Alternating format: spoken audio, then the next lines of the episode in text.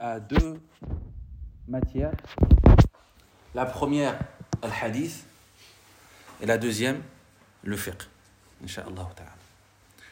Et les cours seront bilingues, en langue arabe et en langue française, Inch'Allah ta'ala. Ça permettra de faire profiter les arabophones et les francophones, et puis d'apprendre également un petit peu de la langue arabe, Inch'Allah ta'ala. سبق أن ذكرنا أننا سنعتمد إن شاء الله تعالى على كتابين في هاتين المادتين. الكتاب الأول هو شرح من شروح من من شروح الأربعين. شرح لشيخ معاصر. نذكر بعضا مما يتعلق منه إن شاء الله تعالى قريبا. Donc concernant l'Arba'in al-Nawawiyah, le livre lié au hadith, euh, on s'est mis d'accord sur le livre Euh, ici présent. Et euh, je vous présente mes excuses puisque la copie en langue arabe n'est pas encore arrivée, le livre en français n'est pas encore arrivé. Et euh, du coup, il faudra encore un petit peu patienter, Inch'Allah ta'ala, pour profiter du livre qui est celui-ci, en langue française. C'est un livre écrit par un contemporain qui nous servira de support. C'est-à-dire qu'on va expliquer le contenu, mais on va également lire celui-ci pour éventuellement corriger ce qui a à corriger, préciser ce qui a à préciser, détailler ce qui, ce qui doit être détaillé, etc. etc. Et donc, euh, veuillez encore patienter un petit peu le temps qu'il arrive, Inch'Allah, sachant que en cours, en plus de l'explication qu'on fera, il faudra qu'on le lise. Donc certains, on, déterminera des personnes, hein. certains vont le lire en langue arabe, on écoutera, on corrigera si besoin, et d'autres en langue française. أما الكتاب الثاني فكتاب شرحناه من قبل وهو مختصر في الفقه المالكي Quant au, livre de fiqh, comme convenu, ce sera le livre de Al-Akhdari, rahimahullah ta'ala, dans le fiqh al-Maliki. On va pas s'étaler sur la muqaddima parce qu'il y aura tellement de choses à dire concernant aussi bien l'organisation que le bon comportement à avoir durant euh, les cours. Sachez que lorsque c'est l'heure de l'adhan, euh, on écoute l'adhan, on continue jusqu'à l'heure de l'iqama. À l'iqama, on se lève, on prie. Ta'ala. Et juste après, on reprend les cours, Ta'ala. On va essayer d'avoir un rythme stable en faisant une heure de Arba'in et une heure de fiqh, Ta'ala. Ça demande à être concentré. Hein, à être concentré. Pour ceux pour qui c'est la première fois qu'ils suivent des cours, sachez que euh, les cours sont très différents d'une exhortation.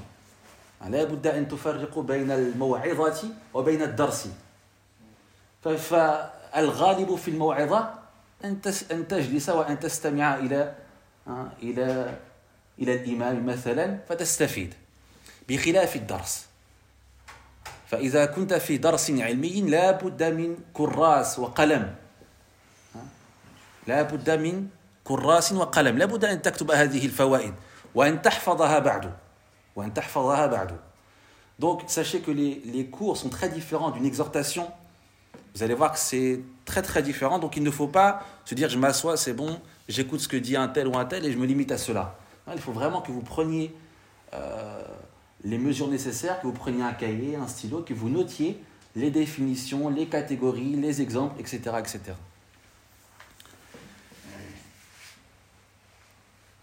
Et concernant la partie administrative, organisationnelle, etc., on verra avec, euh, avec Farid notamment peut-être à la fin du cours pour pas trop tarder, hein, concernant euh, l'organisation, les inscriptions, etc. Également, j'insiste, les cours, euh, voilà, ça demande une certaine organisation, donc c'est normal qu'il y ait euh, une participation financière, sachant que si une personne rencontre des difficultés, sans forcément détailler sa situation, sachez qu'il n'y a aucun souci, elle l'explique à, à, notre frère Farid ou à moi, et puis on trouve une solution ensemble. Il y a déjà quelqu'un qui m'a sollicité pour pouvoir profiter des cours. Euh, et euh, donc, je vous informe, si jamais des personnes souhaitent participer à l'inscription de cette personne en question qui suit nos cours, eh ben, n'hésitez pas à venir me voir, Inch'Allah ta'ala, sachant que hein, celui qui indique un bien, on a la même récompense que celui qui l'accomplit. Et sans plus tarder, on peut commencer, Inch'Allah ta'ala. Donc, il faut noter. Hein نشرع إن شاء الله تعالى في مدارسة الكتاب الأول ولا بعد الصلاة؟ آه لا بأس. نشرع إن شاء الله تعالى. الكتاب الأول كتبه الإمام يحيى ابن شرف ابن مري وقد اختلف في هذا الاسم. النووي ثم الدمشقي. ويكنى, ويكنى بأبي زكريا ويعرف بمحي الدين. وقد صح عنه رحمه الله رحمة واسعة قوله لا أجعل في حل من سماني بمحي الدين. لما في هذا التركيب من الكراهة. فهذا التركيب ما كان معروفا عند العرب الأوائل. أقصد الإضافة إلى الدين كعز الدين. ونور الدين ومحي الدين ففيه شيء من تزكية النفس فكرهها علماؤنا فلهذا قال النووي رحمه الله تعالى لا أجعل في حل من سماني بمحي الدين رحمه الله رحمة واسعة L'auteur de ce, de ce premier livre s'appelle Yahya ibn Sharaf. Je termine juste le nom. Yahya ibn Sharaf ibn Murri. Ibn Murri, et ce nom-là, il, y a une divergence chez les savants. Il y a plusieurs manières de le dire. Ibn Murri, An-Nawawi, Thumma Il a pour kunya,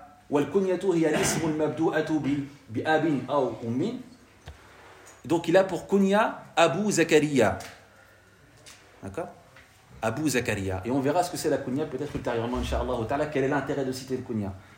Et il est connu comme étant Muhyiddin. Sauf qu'il est rapporté de lui de manière authentique les propos suivants Je n'autorise personne à m'appeler Muhyiddin. Pourquoi? Parce qu'il faut savoir que cette, euh, ce nom composé de deux termes, Muhyiddin, qui signifie le revivificateur de la religion, Muhyiddin, eh bien, il y a en cela ce qu'on appelle tazkiyatun nefs, le fait que la personne peut s'enorgueillir après. Tiens, je m'appelle Muhyiddin, ou alors Azddin par exemple, hein, etc. Ces noms-là, à la base, n'étaient pas connus chez les Arabes. C'est venu après, lorsqu'il y a eu les conquêtes, etc., que les non-arabes sont rentrés euh, dans l'islam, qu'ils ont commencé à avoir des prénoms qui s'affilient à Din.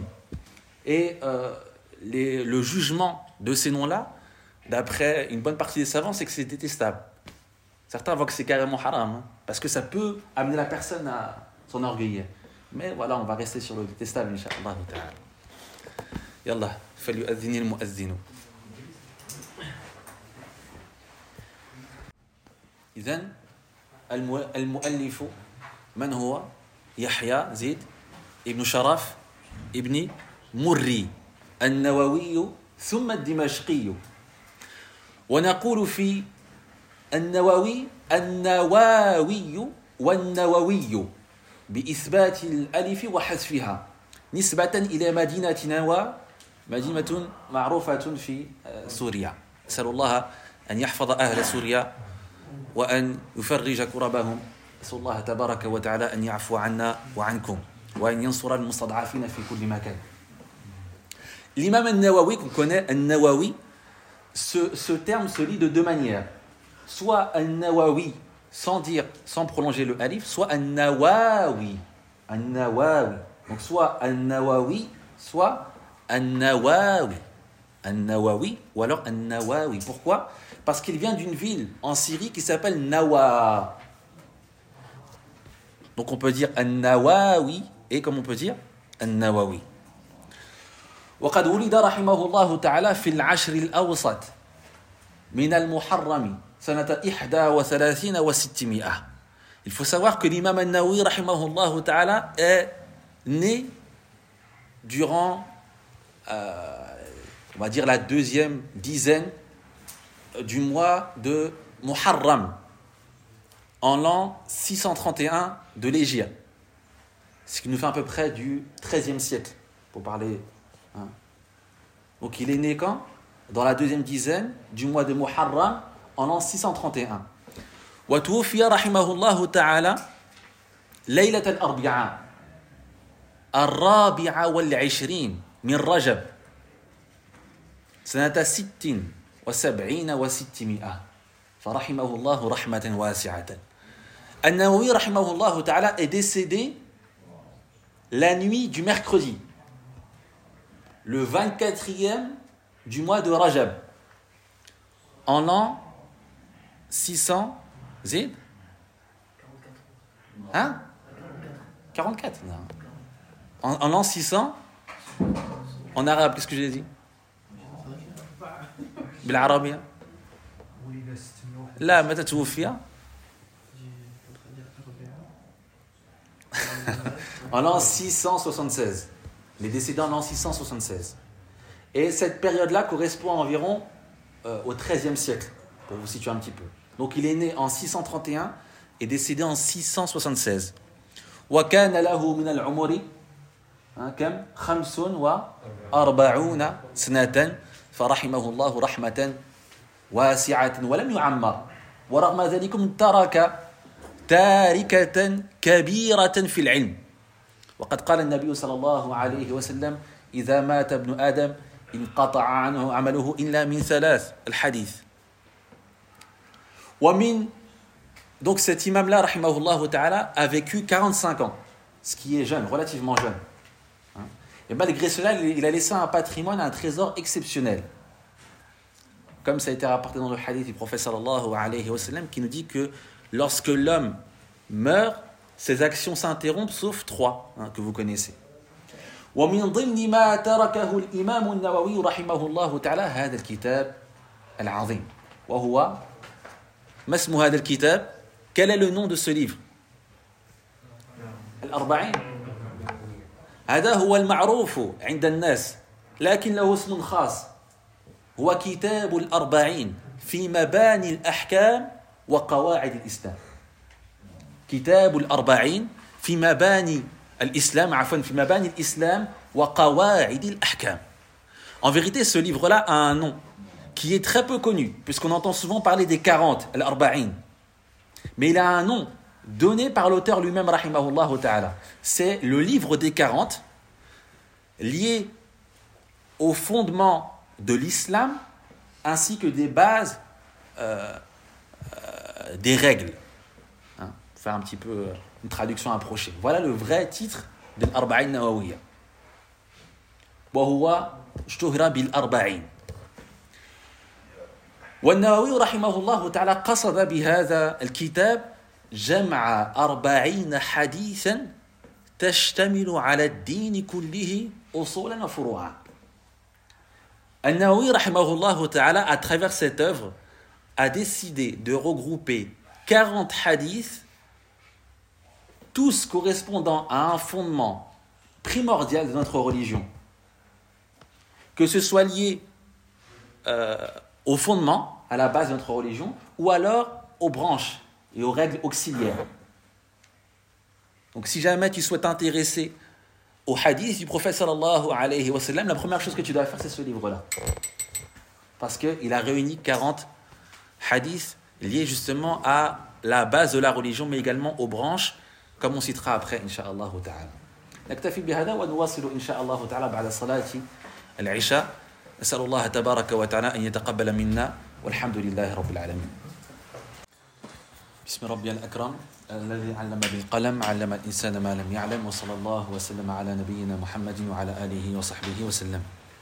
قبل أن نواصل في الدرس اعلموا رحمكم الله أن علماءنا قد رووا لنا أساليب مختلفة في الذكر بعد الصلاة وكلها جاءت مروية عن النبي صلى الله عليه وسلم. ومن هذه الطرق أن يكتفي الذاكر في التسبيح والتحميد والتهليل عشر مرات. هناك طرق كثيرة والطريقة المعروفة هي أن تسبح ثلاثا وثلاثين وأن, وأن تحمد الله ثلاثا وثلاثين إلى آخره. وهناك من هذه الطرق وهنا يناسب المقام أن تسبح وأن تحمد الله تبارك وتعالى وأن تهلل كم عشر مرات Sachez, rahimakumullah, que les invocations à dire après la prière ont été rapportées de différentes manières. Parmi, il y en a cinq si je ne m'abuse. Et peut-être qu'un jour Allah subhanahu wa ta'ala nous permettra d'évoquer justement ce sujet. Parmi les manières il y a le fait de dire simplement dix fois Subhanallah, dix fois Alhamdulillah et dix fois Allahu Akbar. Hein, J'ai dit tahlil, en vérité c'est takbir. Dix fois. Notamment pour les personnes qui sont en voyage. Ça évite de délaisser cette sunna qui est importante. Et également, ça permet d'adapter, euh, de s'adapter à la situation, comme lorsqu'il y a cours. Car si jamais quelqu'un s'adonne à faire 33 fois Allah, et puis il commence à méditer, Allah, 33 fois Allah Akbar, il ça. Ça, il est encore en train de faire tasbih, tahmid, etc. Donc c'est pour ça, il faut adapter son adoration en fonction de la situation. Et ne surtout pas penser que c'est euh, dénigrant ou autre chose que de faire moins que ce qui. Non, c'est une sunna. Et les savants nous disent que lorsqu'une sunna a été rapportée de différentes manières pour une chose précise, il est bon de faire de temps en temps ces différentes manières. D'accord? Donc ici, par exemple, se limiter à 10 fois. Nous ta'ala. موضوع الكتاب. ما الموضوع؟ ذكرنا أن النووي رحمه الله رحمة واسعة. رحمة واسعة. اللهم ارحمه يا رب العالمين. ووسع قبره يا رب العالمين. هذا الإمام موضوع كتابه جمع أربعين حديثا. كل واحد منها تدل على قاعدة من قواعد الدين. في الأصول وفي الفروع. أما منهجه لأنه ألف ويحسن بالمؤلف أن يسلك منهجا معينا فذكر منهجه في مقدمته ومنهجه راجع إلى سبعة أمور Ici, l'auteur, rahimahullah ta'ala, a évoqué, on a évoqué le sujet du livre. C'est le fait de citer 40 hadiths de la religion qui sont considérés, chacun d'entre eux est considéré comme une règle importante, un socle, un fondement de la religion. Aussi bien dans ce qui est euh, d'ordre, euh, par exemple, la croyance, etc., les, fondements, ou alors des choses qui sont autres que la croyance, qu'on appelle al-usul et al-furu'a. Ça, c'est le sujet du livre. Mais la méthode, quelle a été la méthode empruntée par l'auteur? Il faut savoir que sa méthode revient, comme il l'a expliqué dans son introduction, qui malheureusement n'a pas été citée entièrement dans l'explication, mais ce n'est pas grave, son livre suit une méthodologie bien précise. Et cette méthodologie revient à sept points. Le premier point, il faut noter. Al-amru al-awwalu, annahu dhakara arba'ina hadithan. Le premier point, c'est qu'il a évoqué 40 hadiths. C'est la méthode qu'il a empruntée. وقال علماؤنا هو بإلغاء الكسر. لأنه في الحقيقة ذكر حديثين اثنين وأربعين حديثا. هذا باعتبار التراجم فباعتبار التراجم الأحاديث عدتها اثنان وأربعون حديثا. أما باعتبار التفصيل فأحاديث هذا الكتاب ثلاث ثلاثة وأربعون حديثا. كيف ذلكم؟ لأن الإمام النووي رحمه الله تعالى ذكر حديثين تحت ترجمة واحدة تحت الترجمة السابعة والعشرين فالمجموع كم؟ ثلاثة وأربعون حديثا رحم الله تبارك وتعالى مؤلفها Donc, premier point, par rapport à la méthodologie empruntée par l'auteur, c'est qu'il a cité combien de hadiths 40. Il a cité 40 hadiths, c'est vrai, dans le sens où les Arabes avaient pour habitude de ne pas citer les unités de temps en temps. Ils ne prenaient pas en compte les unités. Pourquoi? Parce qu'en vérité, il y a dans le livre 42 hadiths. Donc on parle des 40 hadiths, mais en vérité, il y a 42 hadiths en se basant sur le titre présent en début de chaque hadith. À chaque fois, c'est marqué Al-Hadith al-Awwal, Al-Hadith al-Thani, etc. Donc, ce n'est pas 40 hadiths. C'est combien? 42. Ça, c'est si on prend en compte le titre avant chaque hadith. Il y a une autre manière de compter. C'est en ne prenant pas en compte les, titres, en les comptant un par un, on se rend compte qu'il y a 43 hadiths, pas 42. Pourquoi? Parce que vous allez le voir dans le hadith, euh, euh, dans le 27e hadith, vous allez voir qu'il a mis deux hadiths. Il en a mis deux. Donc 42 plus 1, 43. D'accord? En tout, il y a 43 hadiths. Ça va? Bien évidemment, يجب علينا جميعا نحفظها لأنها تشتمل على ديننا من أصول وفروع Bien évidemment, il est demandé à ce qu'on les apprenne. Hein, je vais en désigner certains, ils n'auront pas le choix d'apprendre. Hein, certains, il y en a qui peuvent s'en passer, il y en a, ils n'ont pas le choix. Brahim, tu n'as pas le choix, Brahim. Ça fait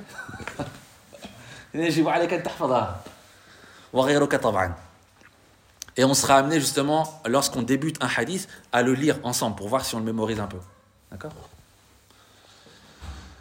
الأمر الثاني أن هذه الأحاديث شاملة لأبواب الدين كلها أصولا وفروعا وقد قارب رحمه الله تعالى لأنه ترك شيئا للمتعقب بل جاء بعده الإمام ابن رجب رحمه الله تعالى وأكمل العدة فأوصلها إلى خمسين. والشرح المعتمد الذي نقرأه إن شاء الله تعالى حاول الشارح أن يتعرض لهذه الخمسين كلها Ici, l'auteur, donc deuxième point par rapport à la méthodologie de l'auteur, c'est qu'il cita des hadiths qui englobent la religion, aussi bien dans ses fondements que dans ses branches. Sauf que il a, c'était son objectif, il a tenté, et certains ont vu qu'on pouvait encore compléter. C'est pour ça que d'autres après lui sont venus, tels que Ibn Rajab, et ont complété le nombre jusqu'à arriver à 50. Ibn Rajab, en vérité, il a rajouté 8 hadiths. D'accord Donc, l'objectif de l'auteur, c'était de prendre en compte toute la religion. Et il a presque réussi, ou selon lui, il a réussi, rahimahullah, rahmatan wasi'atan. الأمر الثالث أن كل حديث من أحاديثه Troisième chose, c'est que chaque hadith, comme on l'a cité, chaque hadith est une base et un fondement parmi les fondements de la religion. Chaque hadith. Et de là, c'est assez étonnant de voir que certaines personnes vont apprendre un hadith qui est, correct, qui est bon, mais ils délaissent ce qui est plus important parmi les fondements de la religion.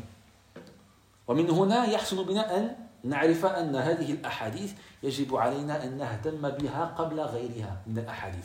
وإن كانت أقصد الصحيحة منها وإن كانت كلها مروية عن النبي صلى الله عليه وسلم. لكننا نقدم الأهم فالمهم.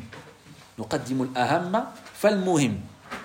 والأهم هو ما جمعه أو حاول أن يجمعه الإمام النووي رحمه الله رحمة واسعة. Donc Quelqu'un qui souhaite apprendre les hadiths du prophète sallallahu alayhi wa sallam ne doit pas se disperser.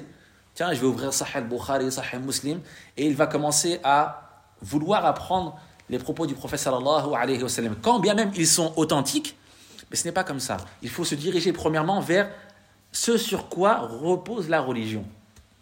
Et c'est justement l'objectif de ces hadiths réunis ici. Al-Amru rabi'u أن هذه الأحاديث كلها صحيحة. فيما فيما أداه اجتهاده فيما أداه اجتهاده رحمه الله رحمة واسعة. وقد خلف في بعضها ولكنه يرى رحمه الله رحمة واسعة أن هذه الأحاديث كلها صحيحة. هكذا قال في مقدمته ويقصد بالصحة المقبول لأنه يشمل الصحيح والحسن. لأنه يشمل الصحيح والحسن. فقال في مقدمته وكلها صحيحة ومعظمها في في صحيح في صحيحي البخاري ومسلم يقصد وكلها صحيحة أي وكلها مقبولة إما بكونها صحيحة أو بكونها حسنة. وقد خلف في بعضها كما ستلاحظون إن شاء الله تعالى مستقبلا. Le quatrième point, c'est que tous les hadiths cités par l'auteur sont authentiques. C'est ainsi qu'il le cite dans son introduction. Tous ces points, tous ces hadiths, pardon, sont authentiques. Lorsqu'on dit ils sont authentiques, c'est suite à son effort, parce que c'était quelqu'un qui pouvait prétendre à faire un effort dans l'examen et l'analyse des chaînes de transmission. Donc suite à cet effort-là, il jugea que tous les hadiths qu'il a regroupés sont jugés comme authentiques. Sahiha. Et lorsqu'il dit cela dans son introduction, il vise en vérité le fait qu'il y a des hadiths qui sont sahiha, authentiques, et d'autres qui sont hasan, qui sont bons. Et on va expliquer, Inch'Allah après, euh, la différence entre les deux termes. D'accord? Pourquoi? Parce que le terme sahih selon une partie de savants, ça englobe ce qui est sahih et hasan, ce qui est bon et authentique. Autrement dit, ça généralise le hadith qui est accepté et acceptable Un hadith qu'on peut utiliser pour euh, les règles de la religion. Et comme vous allez le voir, Inch'Allah, dans certains hadiths, il y a divergence. Mais lui, pour lui, c'est bon, donc il n'y a, aucun souci, Inch'Allah.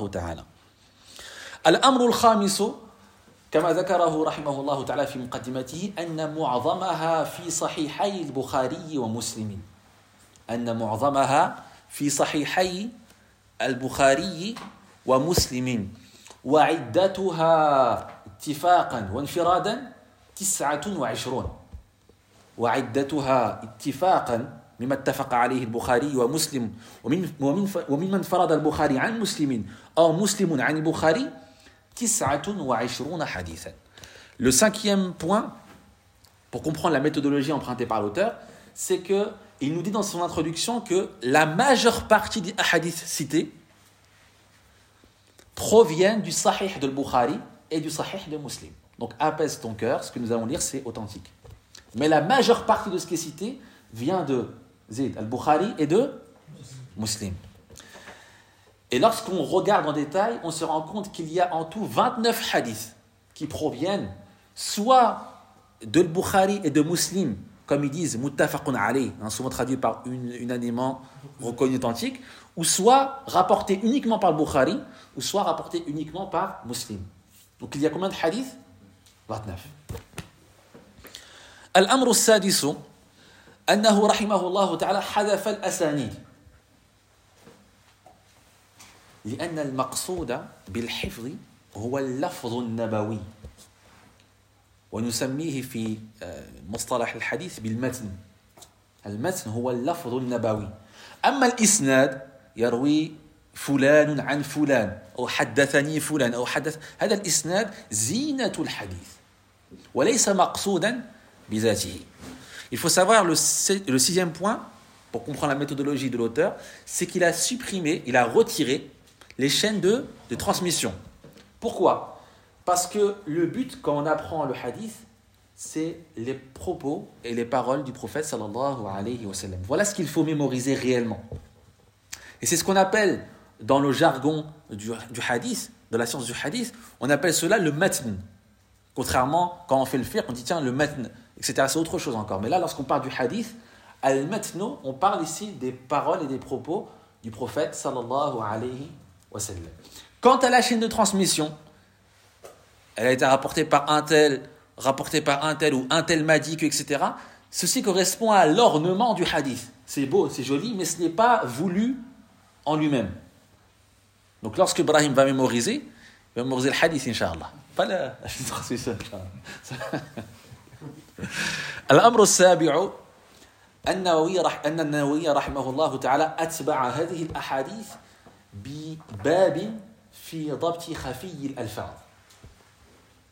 le septième point est que l'imam Nawawi, comme il dit dans sa muqaddima, et qu'il a fait suivre cette, euh, ce regroupement de hadiths, il l'a fait suivre par un chapitre dans lequel il va expliquer les subtilités de certains mots.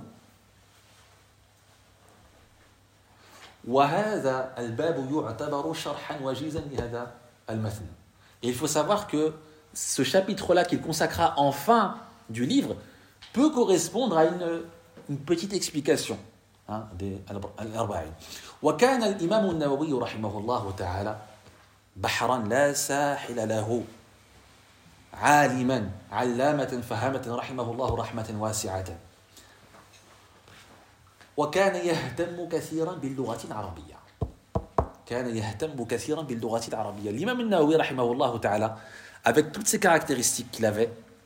éminent savant illustre savant en plus de cela il se démarquait de par le fait qu'il donnait beaucoup d'importance à la langue arabe فكما وضع بابا في آخر الأربعين تعتني بالألفاظ الخفية وضع بابا أيضا في آخر كتاب له اسمه بستان العارفين وهو كتاب للأسف الشديد غير معروف عند العامة هم يعرفون الأربعين ورياض الصالحين وهذا الكتاب يهتم بالجانب النفسي تزكية النفس. جدير بنا أن نقرأه. فلو أكرمنا الشيخ إن شاء الله تعالى بمجالس إن شاء الله تعالى يستنبط من هذا الكتاب الفوائد لكان من المحسنين. نسأل الله أن يبارك في عمره وأن يحفظه من كل سوء. euh, L'imam al-Nawawi était quelqu'un qui donnait beaucoup d'importance à la langue arabe.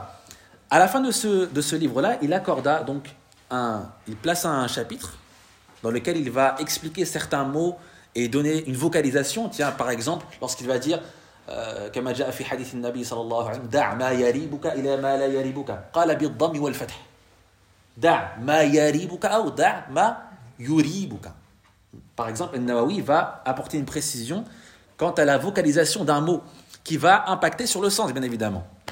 Il a fait ça pour l'Arba'in, mais il a fait ça également pour d'autres de ses livres, tels que Bustan al-Arifin, le jardin des connaisseurs, mais connaisseurs avec précision, des connaisseurs d'Allah. Et ce livre-là, malheureusement, c'est un livre qui est très peu connu chez la masse des gens, chez nous. Il faut dire la vérité. On connaît de Nawawi al-Arba'in, on en entend parler, pour pas dire connaître. On connaît Riyad Salihin, voilà.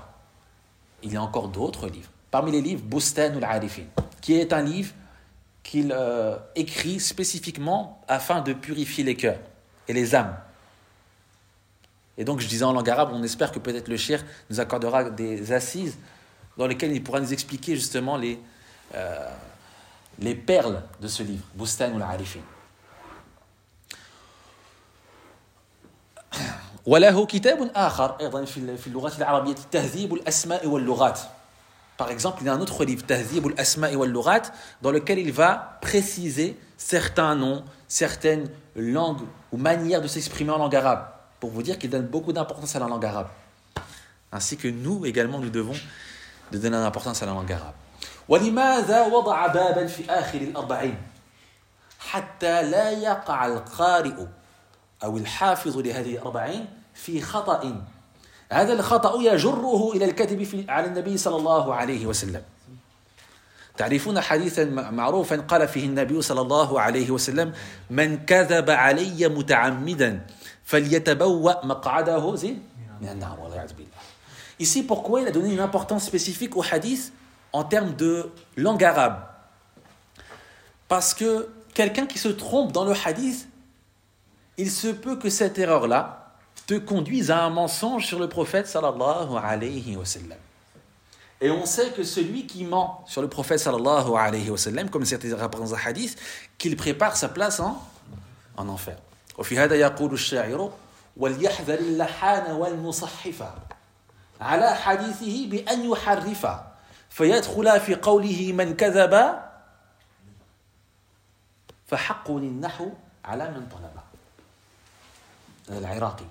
في مصطلح الحديث. قال وليحذر اللحان والمصحف على حديثه بأن يحرف فيدخل في قوله من كذب فحق النحو على من طلب. وقد أنشدنا مرارا وتكرارا قول الشاعر النحو زين الفتى يكرمه زيد حيث آتى زيد من لم يكن يعرفه فحقه أن يسكت. Regardez l'importance de la langue arabe. Euh, Al-Iraqi, qui est un imam illustre, a écrit euh, une poésie dans laquelle il va regrouper euh, la science du hadith. Et il dit que prenne garde la personne qui faute ou celle qui déforme concernant le hadith du prophète sallallahu alayhi wa sallam, que prenne garde celle qui va déformer les propos ou modifier volontairement. Pourquoi? De peur de rentrer dans le hadith du prophète sallallahu alayhi wa sallam, dans lequel il dit que celui qui ment volontairement sur moi, qu'il prépare sa place en enfer. Donc c'est très important de faire attention aux propos prophétiques du prophète sallallahu alayhi wa sallam. Après quoi il termine en disant C'est pour ça qu'il est important et primordial que de chercher à maîtriser un nahu, et il fait référence ici à la langue arabe de manière générale, pour celui qui apprend, pour celui qui étudie. Et on avait cité d'autres vers de poésie An-Nahu Zainun lil la, grammaire, mais en réalité, c'est pas que la grammaire, c'est la langue arabe, est une belle parure hein, pour l'homme. Yukrimuhu ata Il est honoré par celle-ci, peu importe où il est. Quand quelqu'un s'exprime correctement en langue arabe, il est honoré. Mais celui qui ne connaît pas cela, le mieux pour lui, c'est qu'il se taise.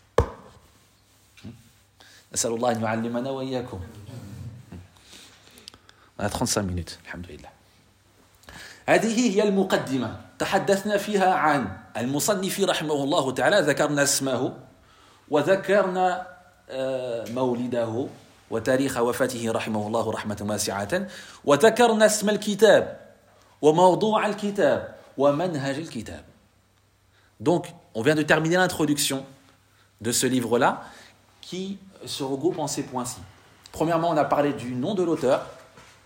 On a parlé également ensuite de sa date de naissance, de sa date de mort. Ensuite, on a parlé du livre, puisqu'on a parlé de son titre. C'est quoi son titre Kitab al-Arba'in fi mabani al-Islam, fi mabani al-Islam qawa'id al-Ahkam. Donc on a parlé du titre, on a parlé ensuite de le, le sujet traité. Le sujet c'est quoi C'est 40 hadiths hein, qui euh, traitent de la religion dans sa globalité. Et on a parlé de la méthodologie suivie par l'auteur, rahimahullahu rahmatan wasi'atan. والإمام النووي رحمه الله تعالى ليس بدعا من المؤلفين في هذا الباب فقد سبقه غير واحد من العلماء. وذكر في مقدمته علماء كثرا صنفوا في الأربعين إلا أنهم قصدوا بابا معينا من أبواب الدين. فهذا يكتب أربعين حديثا في في الفقه وهذا في العقيدة وهذا في السيرة. فبعد أن اطلع النووي رحمه الله تعالى على هذه الأربعينيات قصد ما هو أعظم من منها وهو أن يجمع أربعين حديثا كل حديث منها دال على قاعدة من قواعد الدين Il faut savoir que Al-Nawawi, ta'ala, ce n'est pas le premier à écrire dans l'Arba'in, à écrire dans les 40 hadiths. D'autres, comme ça a été rapporté dans, dans son introduction, d'autres avant lui l'ont précédé. Sauf qu'il s'est démarqué dans une chose bien précise. C'est que ceux qui l'ont précédé, ils ont écrit dans des sujets bien précis. Et l'autre, il a écrit dans le sujet de la croyance. 40 hadiths dans la croyance, 40 hadiths dans le fiqh, 40 hadiths dans la vie prophétique. Lui, il a regardé, il s'est dit, mais moi, je vais regrouper quelque chose d'encore plus grand que cela. Je vais regrouper 40 hadiths qui englobent tous ces sujets-là. وذكر في مقدمته حديثا يروى وهو من جمع على أمتي أربعين حديثا من أمر دينها بعثه الله يوم القيامة في زمرة الفقهاء والعلماء. ذكر هذا الحديث النووي رحمه الله تعالى في مقدمته. لكنه كما قال هو مروي عن تسعة صحابة. منهم أبو الدرداء وأبو هريرة وابن مسعود وابن عباس وغيرهم. لكنه ما اعتمد على هذا الكتاب على هذا الحديث عفوا. إنما لأنه قال ولو هو حديث ضعيف ولو كثرت طرقه. إنما اعتمد على أمرين آخرين. Si vous voyez que je parle trop en langue arabe, stoppez-moi parce que sinon je vais pas revenir au début. اعتمد على أمرين آخرين. أولهما على أحاديث أخر يقصد بها بث العلم. كقول النبي صلى الله عليه وسلم ليبلغ الشاهد منكم الغائب.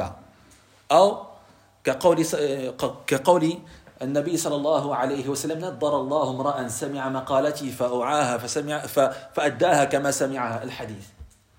وأحاديث أخرى. والأمر الثاني أنه أراد بتصنيفه هذا الاقتداء بالعلماء السابقين من الحفاظ. فعندما رأى رآهم يكتبون أربعين حديثا في آه، باب من الأبواب أراد أن يقتدي بهم. وكما قال الشاعر فتشبأ زين ما هو البيت؟ فتشبهوا إن لم تكونوا مثلهم إن التشبه بالكرام فلاح النووي رحمه الله تعالى dit dans son introduction que euh, ce qui l'a poussé à écrire 40 hadiths, à regrouper 40 hadiths, ce n'est pas le hadith qui est rapporté, qu'on entend souvent, qui est, que, euh, qui est que celui qui regroupe et conserve 40 hadiths touchant aux affaires de notre religion, Allah subhanahu wa ta'ala va le ressusciter le jour de la résurrection parmi les juristes et parmi les savants.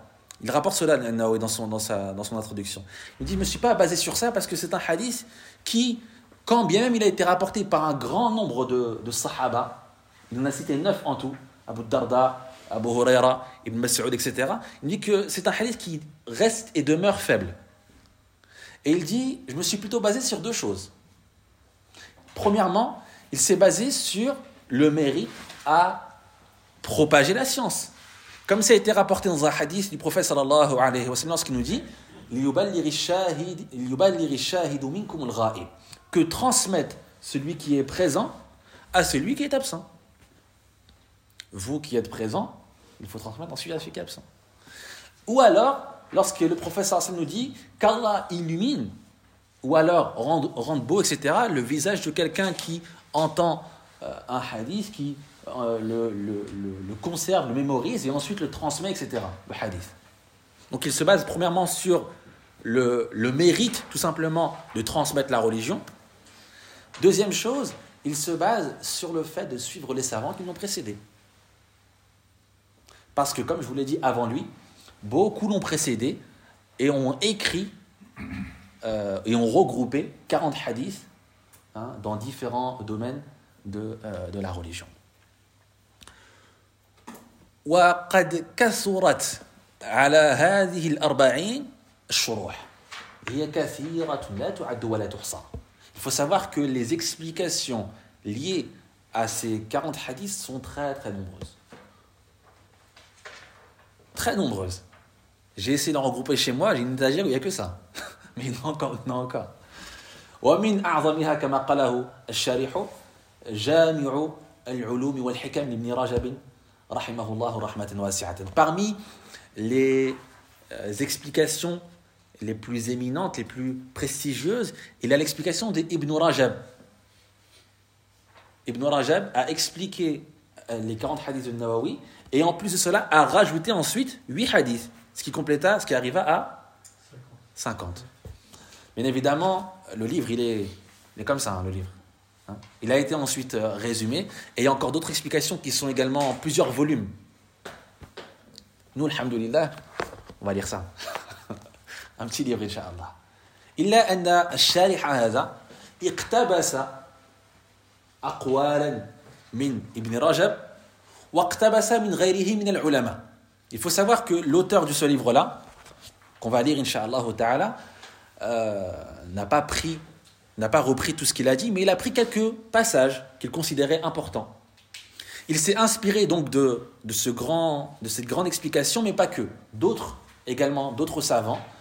وذكر أنه اقتبس ممن شرح الأربعين اقتبس من شرح النووي نفسه إلا أن النووي رحمه الله تعالى لم يشرح هذه الأربعين على الصحيح.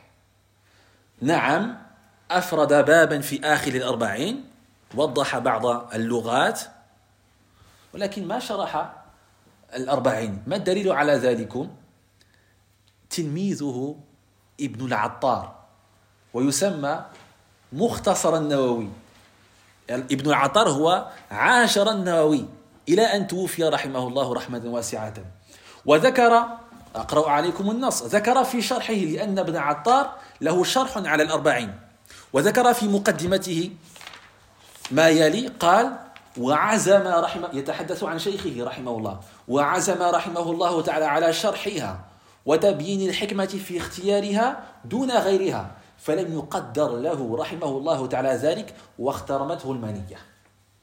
ابن العطار l'auteur ici l'explicateur le, des 40 hadiths, a emprunté des explications de différents euh, savants. Il n'y a pas de mal. Il a regroupé ce qui est considéré être important. Parmi ces explications, il y a l'explication d'Ibn Rajab, la grosse explication, et il dit également l'explication de Nawawi. Sauf que Nawawi, n'a pas écrit, écrit d'explication sur les 40 hadiths qu'il a lui-même regroupés. Certes, à la fin du livre, il a euh, écrit voilà, un, chapitre en expliquant quelques mots, etc. Mais il n'a pas d'explication sur l'Arba'in Nawawiya, même s'il y a un livre qui est répandu, qui, euh, à quoi on affilie, tiens, c'est, le livre qui est à Nawawi, ce qui n'est pas juste. Vous allez me dire, comment sait-on cela que ce n'est pas juste? L'un de ses élèves les plus rapprochés s'appelle Ibn al-Attar. Ibn al-Attar était tellement intime avec Nawawi que les gens l'ont appelé le petit Nawawi, ou alors le résumé de Nawawi. Il était tellement intime, il a, il il vécu avec lui, il l'a accompagné jusqu'à sa mort. Et, dans, et lui, Ibn al-Attar, il a une explication sur l'Arba'in Nawawiya. Dans son, dans son explication, il a repris euh, certains passages de Nawawi dans lequel euh, certains passages de l'explication de Muslim. Parce que Nawawi ta'ala je ne vous ai pas évoqué tous ses œuvres toutes ses œuvres mais ce n'est pas grave mais il a expliqué Sahih Muslim une œuvre grandiose. Et dedans Ibn al-Attar reprend des explications de Nawawi. Mais il dit que Nawawi n'a pas expliqué l'Arba'in. C'est son, son élève. C'est comme si vous me connaissez vous savez que je n'ai pas expliqué l'Arba'in Nawawi je n'ai pas écrit de livre. Eh bien voilà, c'est pareil. Ibn al-Attar, il dit Mon professeur n'a pas écrit de livre, il n'a pas expliqué l'Arba'in Nawawiya. Et regardez ce qu'il nous dit comme preuve, parce que lui, il a écrit. Ibn al-Attar, il a écrit, un, il a écrit une explication, il nous dit Il avait l'intention, Azama, il avait l'intention ferme d'expliquer l'Arba'in, donc de l'expliquer clairement, et d'expliquer la raison du fait qu'il ait choisi ces 40 hadiths plutôt que autre chose. Sauf que cela ne lui a pas été destiné et que la mort l'a saisi avant cela. Donc, Al-Nawawi n'a pas écrit d'explication sur son livre. أيضا مما شاع بين الناس أن الإمام ابن ابن دقيق العيد رحمه الله رحمة واسعة ينسب له شرح أيضا وفيما يروي يرويه علماؤنا أنه غير منسوب منسوب إليه également parmi les autres explications qui sont affiliés à un savant mais qui ne sont pas, selon nos savants, corrects, c'est Ibn Daqiq al-Aid, qui est un savant pareil éminent, notamment dans le fiqh, etc. Euh, certains vont dire qu'il a un charh également, sauf que ça n'a pas été retenu par nos savants. D'accord Ça n'a pas été retenu par nos savants. Et donc, fil khitam, سنقرأ إن شاء الله تعالى بعد هذه المقدمة الطويلة سنقرأ مقدم مقدمة الشارح ونعلق عليها تعليقا يسيرا Après quoi Après avoir écouté cette introduction, on va maintenant lire la muqaddima de l'auteur ici. Quand vous aurez le livre, Inch'Allah, on le lira aujourd'hui. Il n'y a que moi qui le lis. D'accord, c'est moi qui vais lire. La prochaine fois, on désignera quelqu'un qui lit, Inch'Allah, aussi bien en langue arabe qu'en langue française. D'accord والآن نقرأ إن شاء الله تعالى مقدمة الشارح وما زال حيا أنا لم أذكر شيئا عن المؤلف عمدا وإلا يستحق منا أن نترحم عليه وأن نسأل الله تبارك وتعالى أن يوفقه لأنه ما زال حيا ويسمى بمحدث المدينة اسمه العباد على كل حال نقرأ مقدمته On va lire donc simplement l'introduction. On ne va pas faire le premier hadith aujourd'hui. Et vous allez voir que l'introduction est riche en enseignements. Parmi les choses de cette introduction, des choses que j'ai citées, d'autres que j'ai volontairement laissées pour qu'on puisse en parler. Tu suis en arabe. Ouais. Tu veux lire, c'est ça? قال المصنف وفقه الله تعالى بسم الله الرحمن الرحيم. الحمد لله مجزل, مجزل العطاء ومسبغ النعم. وأشهد أن لا إله إلا الله وحده لا شريك له ذو الفضل والإحسان والجود والكرم. وأشهد أن محمدا عبده ورسوله سيد العرب والعجم المخصوص من ربه بجوامع الكلم. اللهم صل وسلم وبارك عليه وعلى آله أهل المكارم والشيم وعلى أصحابه مصابح الدجى والظلم. الذين أكرمهم الله أكرمهم الله فجعلهم خير أمة هي خير الأمم. وعلى كل من جاء بعدهم مقتفيا آثارهم وقد خلا قلبه من الغل للمؤمنين وسلم. الشارح في هذه المقدمة أتى بالبسملة. ابتدأ المصنف هذا وفقه الله تعالى. ابتدأ الشرح بالبسملة وثنى بالحمدلة وثلث بالصلاة والسلام على النبي صلى الله عليه وسلم. وهذه الثلاث وغيرها لكنه اكتفى بهذه الثلاث وهذه الثلاث من آداب التصنيف اتفاقا. فمن أراد أن يصنف كتابا استحب له أن يبتدئ أو أن يبدأ مصنفه بهذه الأمور. فلو زاد آه، الشهادة عفوا ذكر الشهادة عفوا وأشهد أن لا إذا ذكر عفوا الحمد البسملة الحمدلة الشهادة والصلاة على النبي صلى الله عليه وسلم عفوا ذكر أربعة أمور فهذه الأمور من آداب التصنيف وكل من أراد أن يصنف في كتابا استحب له أن يبدأ بهن Ici, l'auteur, rahimahullah ta'ala, je ne vais pas traduire l'introduction, mais sachez juste que il débuta par Bismillah ar-Rahman ar-Rahim. Il a cité également Alhamdulillah. Il a cité Ashhadu an la ilaha illallah wa ashhadu an la ilaha illallah wa ashhadu Muhammad rasulullah. Et il a cité Allahumma salli ala Muhammad, etc. Ces quatre points-là font partie de la bienséance pour toute personne qui souhaite écrire un livre. Il est recommandé pour une personne qui écrit un livre hein, de commencer par ces quatre points. وذكر في مقدمته ما يشعر بالمقصود فقال المخصوص بجوامع الكلم. وهذا نسميه في علم البلاغة ببراعة الاستهلال. كما قال الشاعر براعة الاستهلال أن يأتي في صدر الكلام ما بقصده يفي. واكتب. اكتب. براعة الاستهلال. ولا تكتب أنت. براعة الاستهلال أن يأتي في صدر الكلام ما بقصده يفي.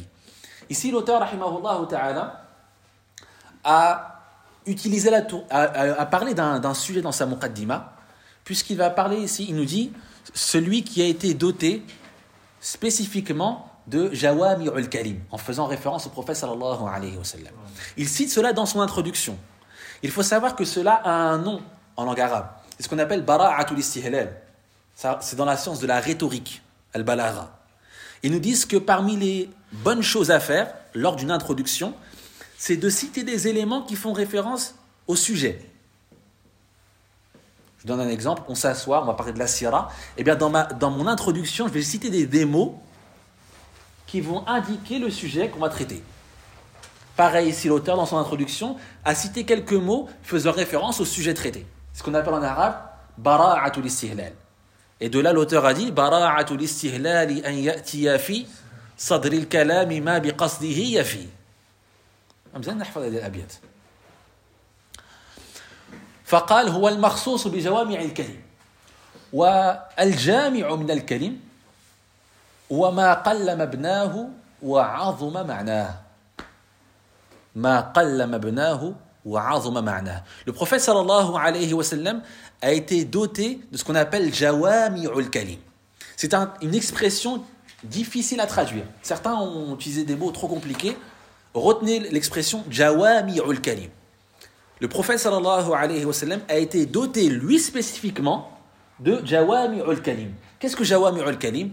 Les savants nous disent il s'agit des propos, des propos pardon, concis, mais exprimant des idées incroyables et, et fortes.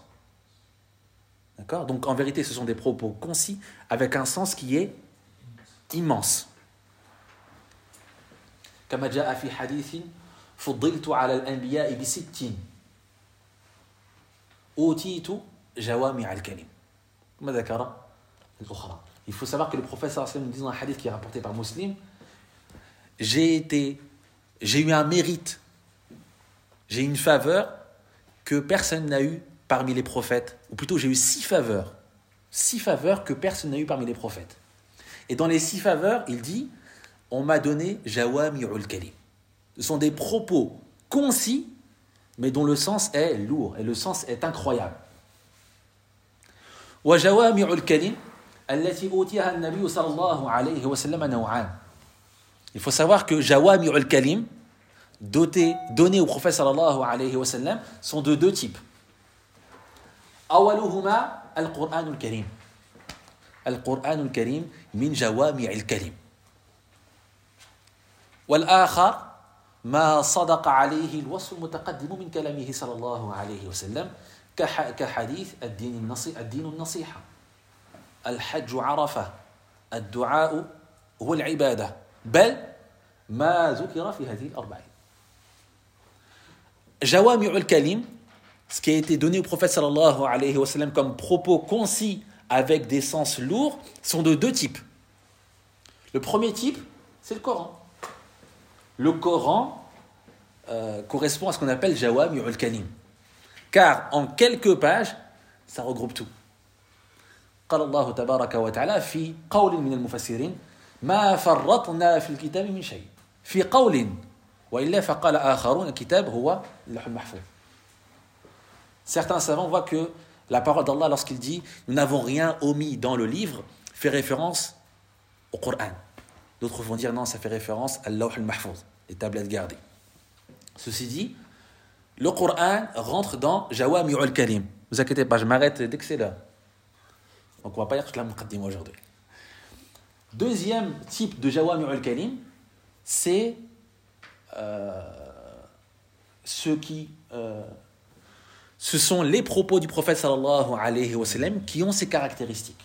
Ce sont les propos du prophète sallallahu alayhi wa sallam qui ont ces caractéristiques. Autrement dit, ce ne sont pas tous ces propos. Ce sont certains parmi ces propos.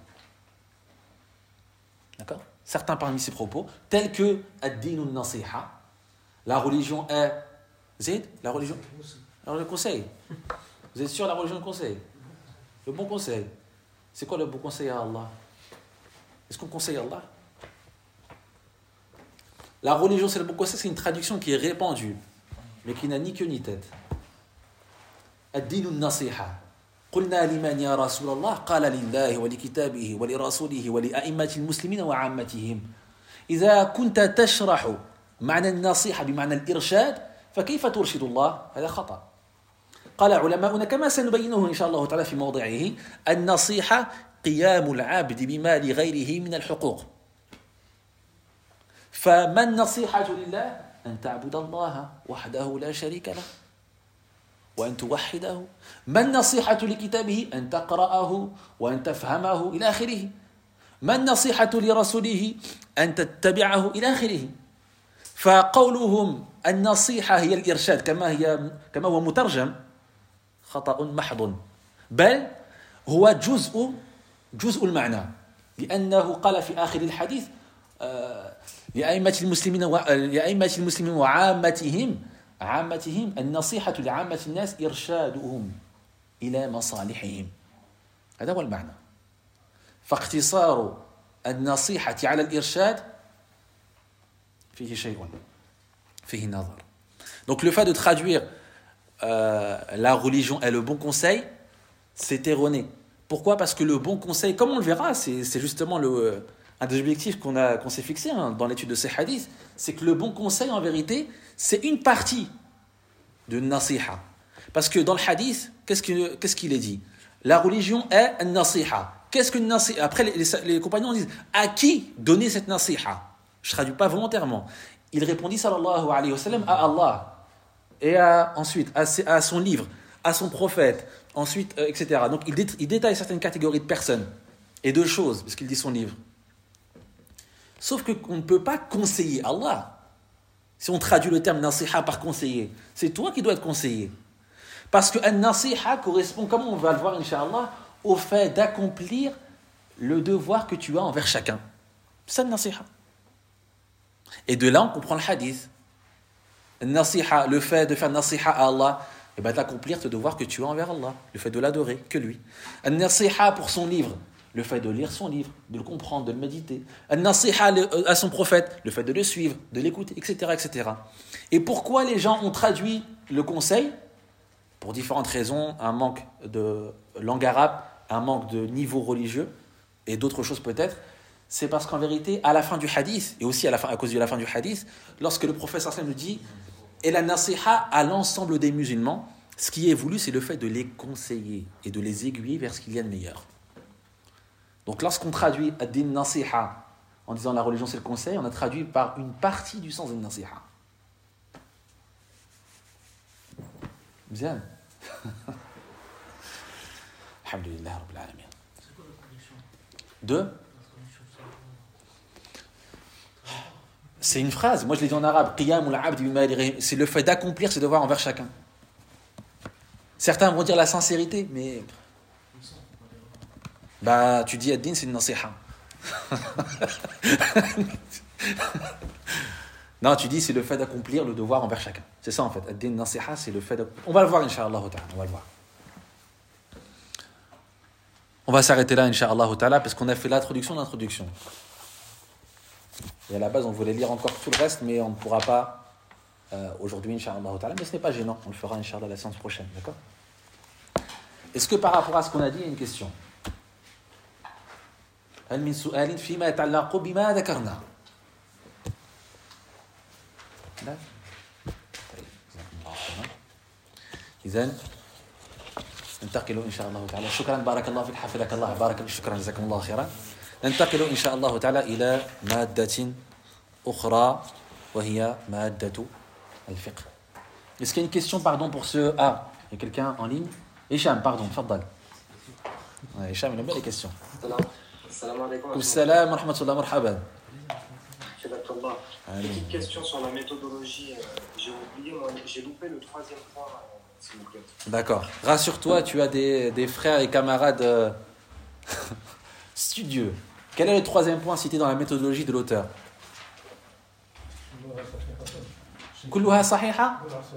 Elles sont tous, elles sont toutes. Ah, c'est pas ça, c'est pas ça. Voilà. Chaque hadith est une règle, est un fondement de la religion. Par exemple, comme on le verra, euh, ici c'est un fondement concernant niyat. Hmm? Euh, le deuxième hadith, hadith Jibril, si c'est une règle concernant ad-din, la religion, maratibud-din, etc.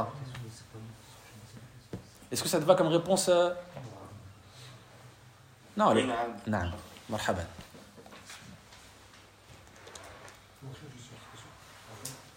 Quand est-ce qu'on va voir avant de commencer les 40 hadiths ou pendant C'est les différences entre Hassan et Sahih Hassan, etc. La différence entre le hadith authentique, Hassan et Daif, je devais en parler lorsque j'allais lire là.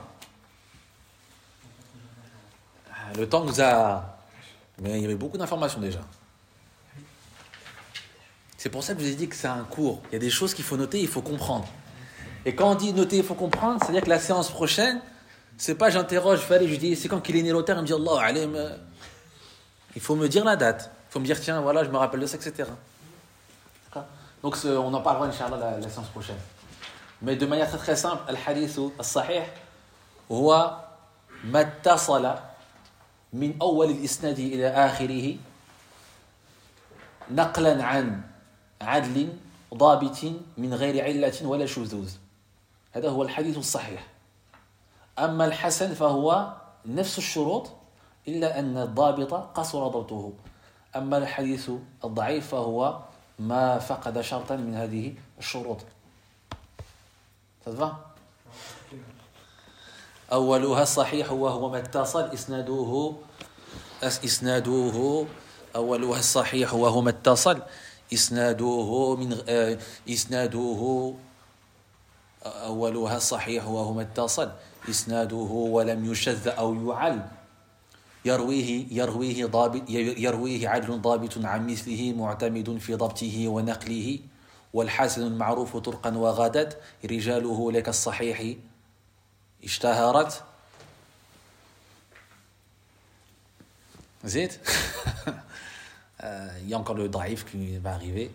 Le euh, daif, À la hal, on en parlera, Inch'Allah. Le, le hadith euh, authentique, on verra, c'est un hadith. Déjà, avant de parler de ça, il faut parler de ce que c'est un hadith. On va en parler. Mais comme j'ai répondu en arabe, je le fais en français. Le hadith authentique est un hadith qui doit regrouper plusieurs conditions. On en parlera, notez pas tout de suite. Hein. Il faut que la chaîne elle soit liée du premier rapporteur à son dernier et que cela soit rapporté par quelqu'un de adl. Je ne sais pas comment on peut le traduire. Quelqu'un de dabit, quelqu'un qui maîtrise, qui mémorise correctement. Et on verra que al-dabt, al-dabtan, dabtu al-qalam dabtu sadr. Quelqu'un qui mémorise correctement. Il faut qu'il n'y ait aucune euh, anomalie dedans et aucune, ils disent tar en français. Donc pareil, c'est aucun défaut. Voilà ce qu'est un hadith sahih. Il y a cinq conditions. Un hadith hassan, qui est bon, on verra que c'est au niveau de la maîtrise du, euh, de l'un des rapporteurs. Il a une maîtrise un tout petit peu inférieure aux autres. Ça, c'est un hadith qui est hassan. Quant à un hadith qui est daif, qui est faible, c'est un hadith qui, euh, euh, qui, pas, qui ne remplit pas toutes les conditions, tout simplement. Il y a cinq conditions. Si jamais il manque une des conditions citées, le hadith est daif.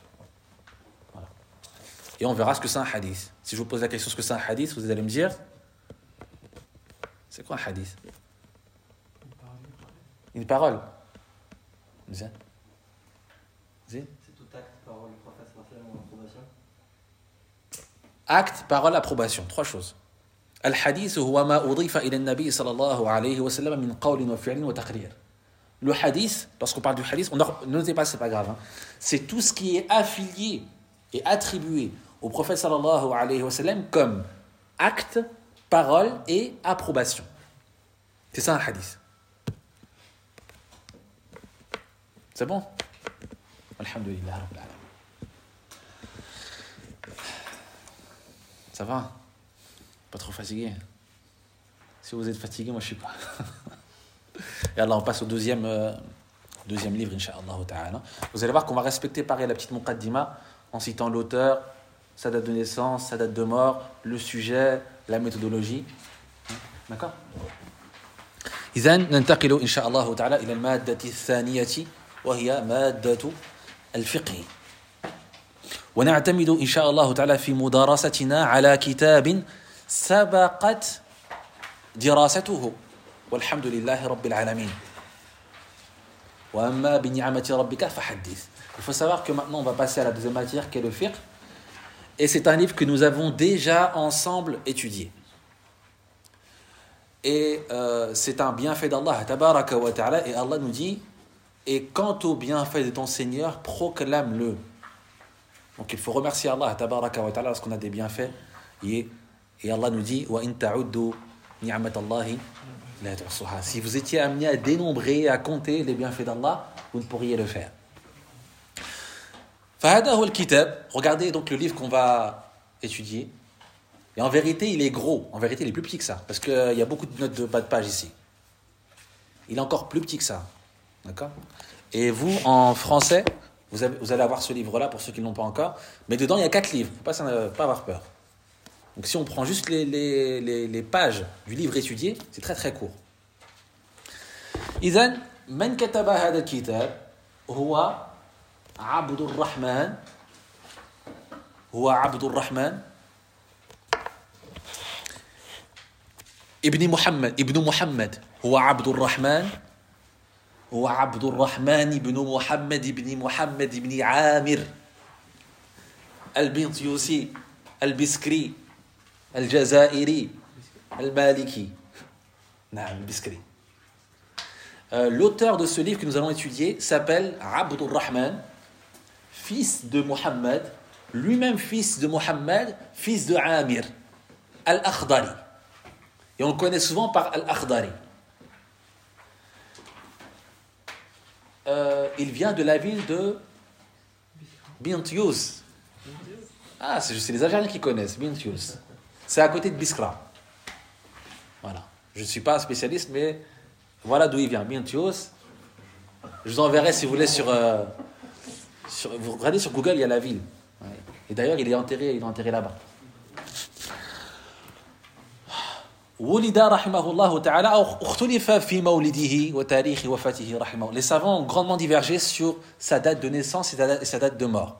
on va simplement citer un avis parce que sinon on ne pourra pas euh, s'en sortir. فولد رحمه الله تعالى سنة ثمانية عشرة وتسعمائة Donc, il est né en l'an 918 de l'Égypte. Euh, c'est le 16e siècle à peu près, pour dire. 16e siècle. D'accord? Donc là, on reste sur un avis. Ta'ala wa 900. Et il serait décédé en l'an 983. Mais il y a une grande divergence sur la date de naissance et la date de mort. Donc ce n'est pas très très grave, notez simplement ça. 918, 983, ce qui correspond au 16e siècle. 16e siècle de chez nous. Et donc il est de la ville de Bint Yous, c'est à côté de Biskra en, Algérie. Ça, voilà ce qui est en rapport avec l'auteur.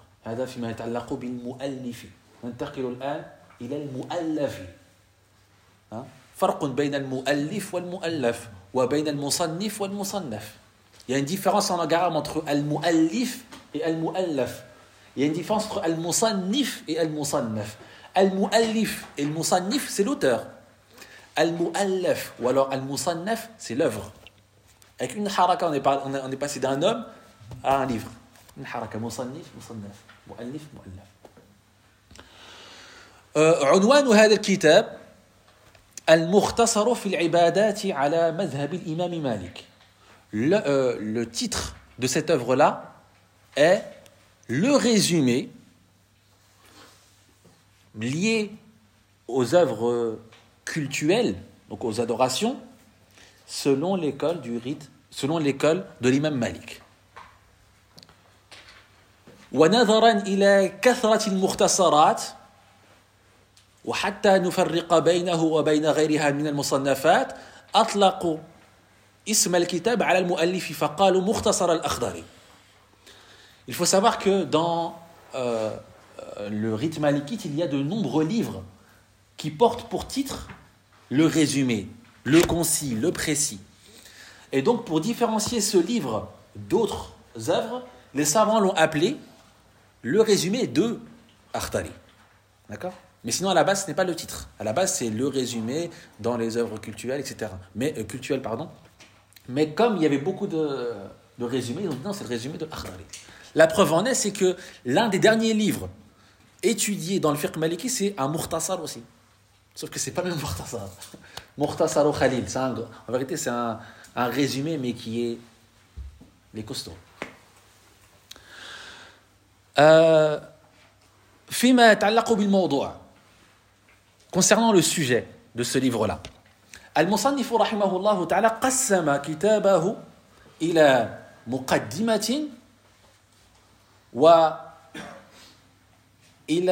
فصل في الطهارة وفصل في الصلاة وخصص صفحات للسهو Ici, l'auteur, concernant le, le, le, la méthodologie, non, le sujet, pardon, le sujet, il a cité une introduction. Euh, c'est le sujet. Non, je me suis trompé, excusez-moi, ça c'est le. Ouais, c'est pas grave, c'est pas grave. Il a cité donc une introduction. Il a cité ensuite une section liée à la purification. Ensuite, une section liée à la prière. Et il a réservé un chapitre que vous allez voir qui est conséquent, lié à, au rattrapage ou à la correction de la prière. السهو وقد أحسن المؤلف رحمه الله تعالى في مقدمته إذ جمع بين العقيدة والسلوك. وكان علماؤنا السابقين ما كانوا يفرقون في مصنفاتهم بين الفقه وبين العقيدة والسلوك. فمن اطلع مثلا منكم على رسالة ابن أبي زيد القيرواني وجد ما ذكرنا ذكر أول المصنف شيئا متعلقا بالعقيدة. ثم شرع في الفقه وختم مصنفه بالسلوك. لأن الدين كما سيأتي إن شاء الله تعالى عقيدة وعبادات وتزكية وسلوك Donc l'auteur, rahimahullah, a euh, cité dans son livre une introduction. Dans cette introduction, il a excellé.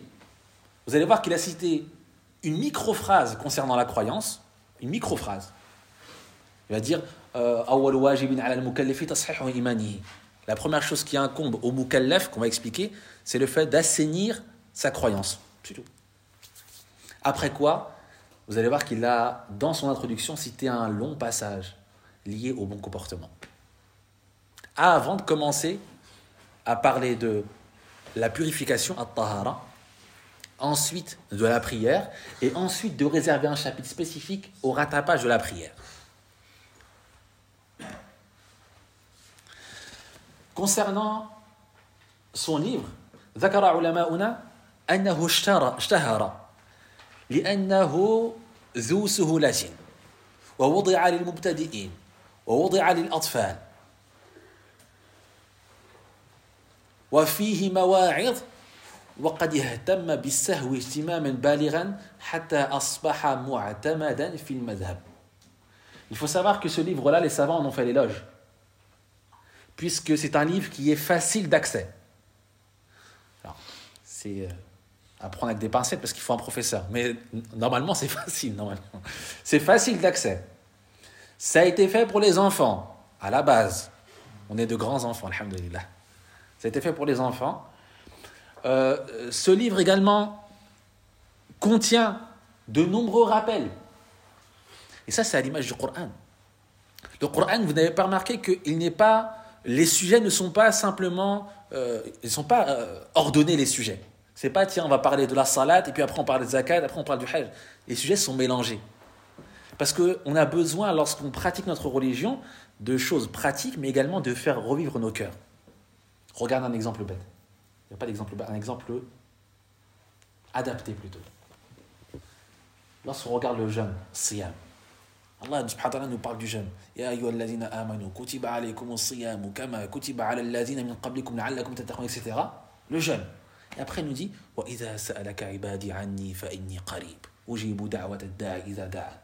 Et après il reprend. Vous avez vu que dans le Coran il y a un mélange de choses pratiques et de choses liées au cœur. Et c'est ainsi que le musulman vit. Eh bien, cet auteur-là a pris un petit peu ce concept-là. Il a parlé des choses pratiques, mais de temps à autre, il vient avec des choses pour nous exhorter. Dans le Coran, l'exemple que j'ai cité, c'est le jeûne. Allah cite, commence à citer des choses en rapport avec le jeûne, puis après, il cite une chose très importante liée à la vocation. Le rapport que tu as avec Allah, le, fait qu'il exauce ce que tu demandes. Et après, hop, il reparle du jeûne. Autre exemple, dans le Coran, Allah nous parle de talaq, les règles relatives au divorce. Voilà, beaucoup de versets, euh, des règles, etc. Si jamais il y a ça, c'est ça. Et puis après, un passage. Et après, il repart sur talaq. Allah nous parle de talaq, du divorce. Et après, nous dit au fait, oubliez pas votre prière. Ah, donc ça rappelle. Et puis après, hop, il reparle de talaq. Et c'est volontaire. C'est une manière volontaire du Coran que de euh, d'alterner dans les sens pour que le cœur ne se lasse pas d'un sujet. Il passe, il est toujours en train de passer d'une situation à une autre. Méditez le verset, la Vous allez passer par différents états, par différents états. Parmi ceux-là, la lecture du Coran. Et donc, il y a dedans des exhortations en s'inspirant du Coran. Et l'auteur termina son œuvre par un chapitre lié à la réparation et à la correction de la prière, qui est un chapitre où il a excellé et il a détaillé en citant de nombreuses choses absentes de, certaines grandes références. Au point que ce livre-là est devenu une référence dans ce chapitre-là. Certains en ont même, euh, ils ont juste pris ce chapitre-là et ils en ont fait des poésies. Et certains ont pris ce chapitre-là et l'ont juste expliqué, tellement que c'est quelque chose qui est vaste ici, à Sahel. Moi, il ne faut pas se tromper comme ça. فالمصنف رحمه الله تعالى كما عرفتم يتحدث في هذا الكتاب عن الفقه. والفقه هو العلم بالأحكام الشرعية العملية المكتسب من الأدلة التفصيلية. ولا لا؟ هو العلم زيد بالأحكام الشرعية العملية المكتسب من الأدلة التفصيلية. L'auteur va aborder dans ce, livre un sujet euh, connu qu'est le fiqh. Le fiqh a euh, une définition, puisqu'il s'agit de la science liée aux règles euh, légiférées, hein, liées aux actions, donc aux règles légiférées liées à l'acte, Hein, aux actions, cette science-là a été déduite des preuves détaillées. Voilà ce qu'est le ce sont des règles. Et on verra justement al-amru, al-fardu, wal-mandoubu, wal-ibahatu, wal-karahatu, wal-tahrim. Ce sont ces règles-là. On parle de quelque chose qui est obligatoire, de recommandé, d'autorisé, de détestable et d'interdit. Voilà les règles. C'est ça le fiqh. Le fiqh, c'est un petit peu un petit peu dur, dans le sens où c'est pas c'est pas c'est pas comme une exhortation. Le fiqh, c'est voilà, c'est comme ça. C'est pour ça que c'est bien de l'agrémenter de, de rappel comme a fait al Donc c'est une science qui est en rapport avec ces différents jugements. Et ce sont des jugements qui sont en rapport avec l'action de l'homme. Ce n'est pas lié à sa croyance, par exemple. C'est ce que tu fais, on va donner un jugement à l'action que tu as, que tu as faite.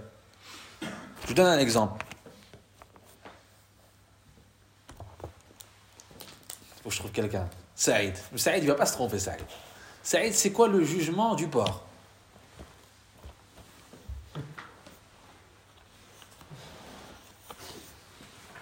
Le porc, ça veut rien dire comme ça. Voilà.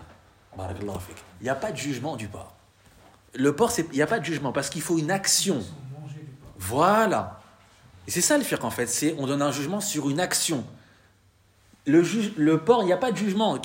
On ne donne pas un jugement sur une personne. Non, c'est sur une action. Est-ce que tu parles de manger du porc? Est-ce que tu parles de regarder un porc? Est-ce que tu parles de dessiner un porc? Voilà la question. On parle de l'action. Eh bien, c'est ça le fiqh. C'est lié à l'action, pas à la chose en elle-même. Donc, il a bien, il a bien répondu. Donc, c'est lié à l'action, de, et on verra de, de qui on parle. Et ces jugements ne proviennent pas de, du vent. C'est important de le dire. Ce sont des jugements qui sont déduits et extraits des preuves détaillées. Ce sont des jugements qui sont extraits et déduits de preuves détaillées. Qu'est-ce que les preuves détaillées? On verra que les preuves en vérité sont de deux types. Il y a des preuves générales et des preuves détaillées. Al-adillatu naw'an. Al-adillatu wal-adillatu al-tafsiliyya. Al-adillatu al-ijmaliyya كالقرآن والسنة والنص والظاهر إلى آخره والتفصيلية مثلا ولا تقربوا الزنا هذا دليل تفصيلي Les preuves sont de deux types. Il y a des preuves qui sont dites générales, globales, et il y a des preuves spécifiques. Une preuve générale, c'est quoi C'est le Coran, c'est une preuve générale. Une preuve de l'institution de notre religion. La, le, sunna, c'est une preuve. Euh, un, texte qui n'accepte pas une autre interprétation, ce qu'on appelle en arabe un nas, c'est une preuve. Al-zahir, c'est-à-dire c'est un texte qui va euh, émettre euh, ou qui va ressortir un, une compréhension plus qu'une autre, c'est ce qu'on appelle zahir, c'est une preuve. Ça, c'est une preuve qui est dite générale. Une preuve spécifique, c'est quoi? C'est tel verset ou tel hadith. Par exemple, Allah nous dit Wala zina. N'approchez pas zina. Ça, c'est une preuve dite spécifique. Et donc, le fiqh repose sur des preuves ici spécifiques. Dans nos cours, nous n'allons pas citer les preuves. Certains me disent Ouais, pourquoi cite pas la preuve Qu'est-ce que tu vas en faire? La preuve, premièrement, en langue arabe, une première barrière. Ne pense pas que parce que tu sais dire Assalamu alaikum, kharaja Muhammadun min baytihi ila al-masjid, pas parce que tu sais, tu sais dire ça tu peux comprendre la preuve. Deuxième chose, il y a, beaucoup d'outils, il y a beaucoup d'outils qu'il faut maîtriser pour extraire de la preuve le jugement. Il y a beaucoup d'outils. La langue arabe, c'est un outil. Il n'y a pas que ça. Donc, même si je te donne la preuve, je donne un exemple. Allah nous dit dans le Coran. Moi, je te dis, par exemple, tiens, euh, dans le, dans le on nous dit qu'il est obligatoire de frotter les membres dans le wudu. D'accord Il faut frotter les membres. Autrement dit, si jamais tu verses comme ça dans le wudu et que tu mouilles tout, c'est pas bon, t'as pas de wudu. Tu vas me dire, c'est quoi ta preuve? Je vais dire, Qala Allah Ta'ala. Déjà, je vais dire, Qala Allah. Allah a dit, déjà, tu commences à trembler parce que tu comprends pas. Après, je dis, Ya amanu, idha qumtum ila wujuhakum wa. Et je continue le verset. Et il n'y a, pas le, y a pas le frottement ici. Je dis, c'est ça la preuve. Tu vas en faire quoi si jamais tu n'as pas les outils pour comprendre comment extraire le cette preuve-là Tu vas rien en faire. Et ce n'est pas se dénigrer soi-même ni vous dénigrer que de dire ça. C'est juste de reconnaître son niveau. Et j'avais déjà cité à de nombreuses reprises que lorsqu'on étudie le fiqh, au début, on étudie at-tasawwur, tasawwur al-mas'ala, le fait de comprendre et de cerner le sujet. Voilà, tu as cerné comment faire la prière, tu as cerné comment faire les ablutions. C'est ça ce qui t'est demandé au début, c'est le but ultime. Après, quand tu as maîtrisé tous ces sujets-là, de, de les comprendre dans leur entièreté, etc., et quand on dit maîtriser, on parle de deux choses. On parle de comment faire, on parle des vérités. Exemple, des réalités des choses. Lorsqu'on parle de al-madmada, le fait d'insérer de l'eau dans la bouche par exemple, on parle de savoir le faire, mais savoir le sens de al-madmada. Rappelez-vous, pour ceux qui ont fait les cours, al-madmada est composé de trois choses. C'est quoi? Insérer de l'eau dans la bouche, mélanger de l'eau dans la bouche, recracher de l'eau dans la bouche. S'il manque une de ces trois choses-là, c'est pas mandat. Quelqu'un qui il prend de l'eau, il secoue, il, avale. Il n'a pas fait le mandat. Ou quelqu'un qui il prend de l'eau, il secoue et ensuite il laisse couler. Il n'a pas fait le mandat. Donc vous voyez que c'est la première chose sur laquelle il faut se focaliser, c'est comprendre les sujets, les cerner et comprendre les réalités de chacun des sujets. Une fois que tu, tu- as prétendu à maîtriser tous ces sujets-là, ok, là on va passer maintenant à la preuve. On va citer la preuve. Une fois que c'est- on a cité la preuve, je vais te dire, tiens, non, euh, on va, je vais te dire de cette preuve-là, il y a tel jugement. Tiens, par exemple, je te donne un exemple. Ya amanu, La preuve, c'est l'obligation, par exemple, de ce, de ce verset-là. La dernière étape, c'est quoi? C'est comment ce jugement a été extrait de la preuve. Mais c'est pas maintenant. Et c'est pas dénigrant de le dire, c'est juste reconnaître son niveau. Pour l'instant, moi, je souhaite savoir comment euh, l'adoration s'effectue de A à Z et les réalités de chacune de ses composantes. Et après, tu rajoutes. Nous, on veut dalil.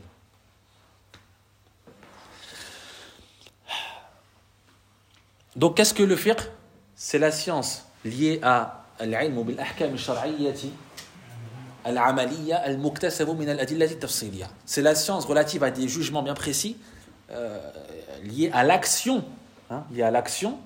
Ces jugements ont été déduits de, de preuves dites spécifiques.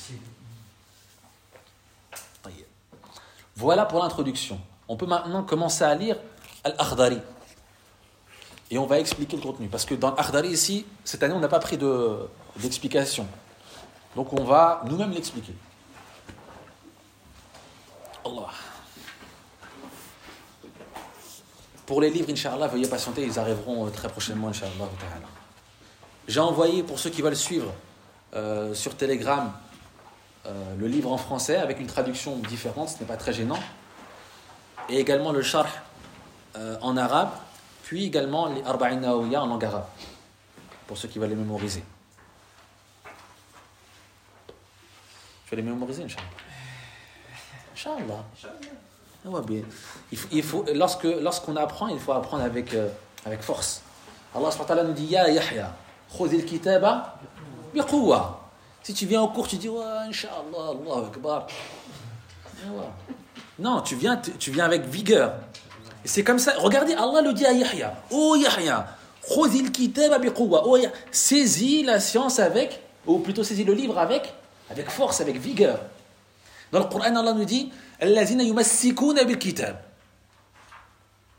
ويمسكون هنا بالتضعيف يشير إلى القوة في الأخذ Le fait qu'Allah subhanahu wa ta'ala dise يمسكون بالكتاب en utilisant un terme ici euh, avec une shadda dedans, ce qui est volontaire parce qu'on pourrait l'utiliser sans, ça indique la puissance qu'on doit mettre dans cette prise de science ou de livre ou autre.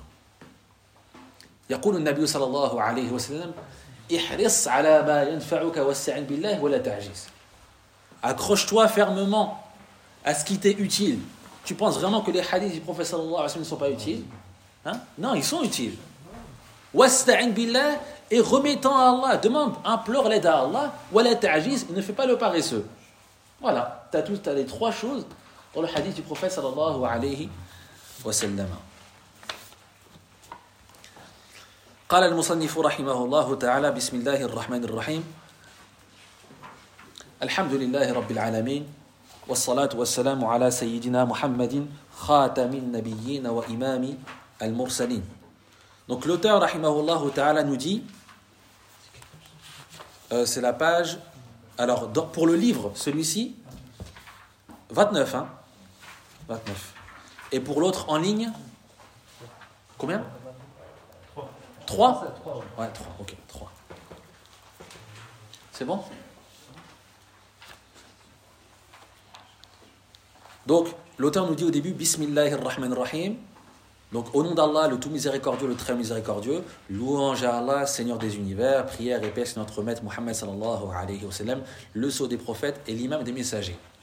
Qu'est-ce que je dois dire ici d'après vous pour expliquer ce passage-là? Je ne vais pas expliquer tous les mots un par un, comme ce qu'il est demandé de faire, mais pas à notre niveau. Parce qu'à un autre niveau, on explique. Euh, c'est quoi le sens de Bismillah? C'est quoi le sens du bas C'est quoi le sens de ism? Est-ce qu'il vient de wasama ou la de sama? Tout ça on explique, mais pas à notre niveau.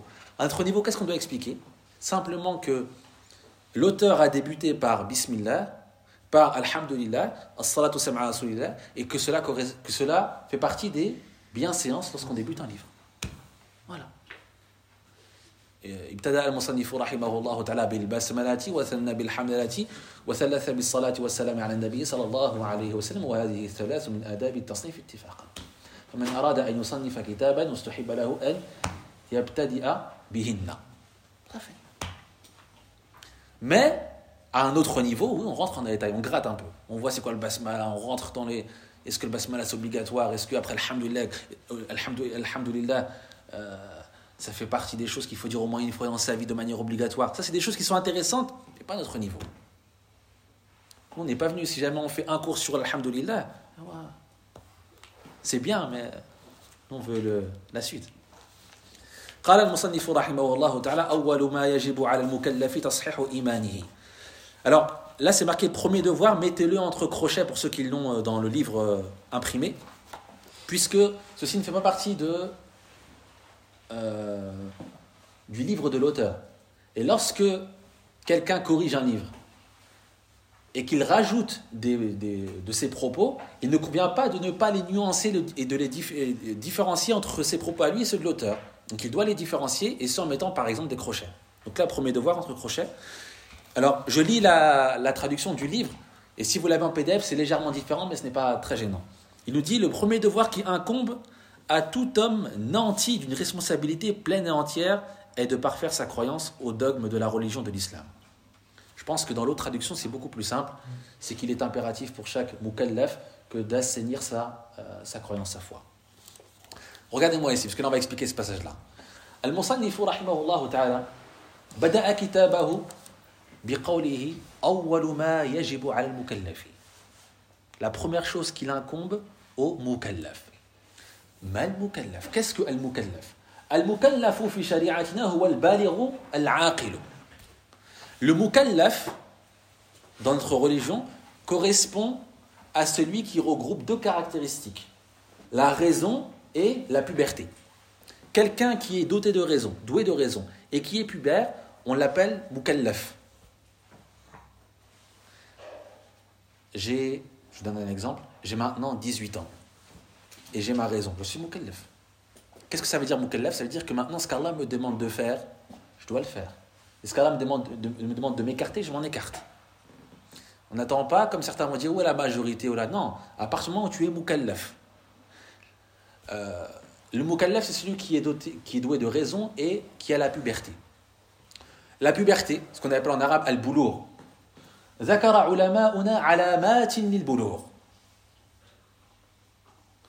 قالوا وكل تكليف بشرط العاقل مع البلوغ بدم أو حامل أو بمني أو بإنبات شعر أو بثمان عشرة حول ظهر Ils ont, euh, ici, il y, a des, vers de poésie dans lesquels sont regroupés les, euh, euh, les signes de la puberté. Ça veut dire quoi? Ça veut dire que vos enfants, lorsqu'ils découvrent ces signes-là, et qui sont doués de raison, bien évidemment, à partir de ce moment-là, ils deviennent mukallaf. Ce qui, toi, était obligatoire, eh bien, pour eux aussi, maintenant, devient obligatoire. Quels sont les signes de la puberté? Il y en a plusieurs. Ici, l'auteur s'est limité à quelques signes. Il dit Toute euh, responsabilité religieuse est, lorsque la personne est dotée de raison, avec la puberté. Et cette puberté se distingue par différents signes. Il nous dit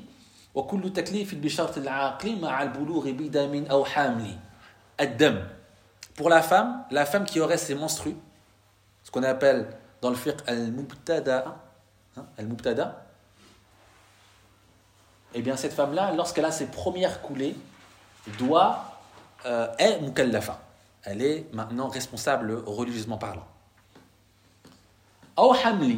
Ou alors lorsqu'elle est euh, en période de grossesse. Mais ça, normalement, c'est précédé par les menstrues, mais les savants le citent quand même. Donc ça, c'est spécifique à la femme وكل تكليف بشرط العاقل زيد مع البلوغ زيد بدم أو حمل أو بماني ou alors lorsque l'homme ici en l'occurrence a une émission de euh, spermatozoïdes akramakumullah d'accord lorsque l'enfant passe à l'état d'adulte, eh bien, il peut avoir cette première émission, ça indique le fait qu'il soit mukallaf. Attention, on attire votre attention sur le fait que lorsqu'on enseigne à nos enfants la prière, etc., on n'attend pas ce moment-là. On doit leur enseigner avant comment prier, etc., pour que lorsqu'ils arrivent à ce moment-là, ils soient prêts. Parce que sinon, si jamais tu attends, par exemple, il a été pubère à 15 ans, et que tu attends 18 ans pour commencer à lui enseigner et qu'il n'a rien fait entre temps, il devra rattraper ces choses-là. D'accord? Donc, وكل تكليف بشرط العقل مع البلوغ بدم أو حمل أو بماني أو بإنبات شعر ou alors le fait que euh, les poils pubiens poussent. Ça également, c'est un signe qui indique que il faut, il faut, il faut, il faut trouver les mots justes lorsqu'on s'adresse à nos enfants pour leur expliquer que si jamais ça t'arrive, c'est que c'est l'heure et qui maintenant il est devenu impératif pour toi que de prier, par exemple, ou de jeûner, etc. Avant, ce n'était pas obligatoire. أو بثماني عشرة أو بثماني عشرة هكذا جاء في في في البيت حولا ظهر ou alors lorsqu'il a atteint 18 ans. Il y a une grande divergence chez nos savants, certains vont dire 18, d'autres vont dire 15. Ce qui est retenu, c'est 18 ans. 18 ans en se basant sur les années lunaires. Est-ce que tu me dis solaire, tu veux dire lunaire Lunaire. Égérienne, oh c'est bon, égérienne. Donc 18 années égérienne, 18 années lunaire. Mais qui compte ça Généralement, ça arrive avant. D'accord Généralement, ça arrive avant. al-mukallaf. Voici qui est le mukallaf. Al-mukallaf, c'est celui qui devra donc respecter ensuite euh, les ordres d'Allah, comme c'est stipulé après. Hein. S'écarter des interdictions, faire la prière, faire le jeûne, etc. وهنا المصنف رحمه الله تعالى أشار إلى مسألة لطيفة جدا وهي أنه يخاطب الأطفال كما قلت لكم أول أول الدرس. يخاطب يخاطب الأطفال. كأنه يقول أولا يجب عليك أن تصحح الإيمان. ثم إذا كنت مؤمنا صحح كما سيأتي ما يصلح به فرض عينك كأحكام الصلاة والطهارة والصيام. الإيمان يجب عليك أن تكون مؤمنا عند البلوغ وأن تتقن الصلاة عند البلوغ والشراط الصلاة مشروطة بالطهارة فتتقن الطهارة وأن تتقن الصيام لأنك لست مكلفا بالحج ولا بالزكاة وأنت شاب صغير Ici, l'auteur, rahimahullah, a fait une allusion assez intéressante puisqu'il dit que au début de son livre, là comme on le lit, au début il faut corriger sa croyance et après ce qui lui incombe de manière individuelle en termes de prière, de purification et de jeûne. Et il s'est limité à ces choses-là. Il n'a pas cité le hajj, il n'a pas cité la zakat, parce que généralement, lorsqu'on atteint la puberté, on n'est pas encore en capacité de sortir zakat. C'est généralement le cas. On n'a pas encore le, seuil, le nisab. Ou alors, on n'a pas encore la capacité de faire le hajj. Par contre, on se doit de veiller à euh, corriger notre intérieur en termes de croyance notre prière, notre tahara. Pourquoi la purification? Parce que c'est une condition de la prière. Et le jeûne, lorsque la, lorsque la personne devient mukallaf, elle doit jeûner. Donc il n'y a pas d'excuse.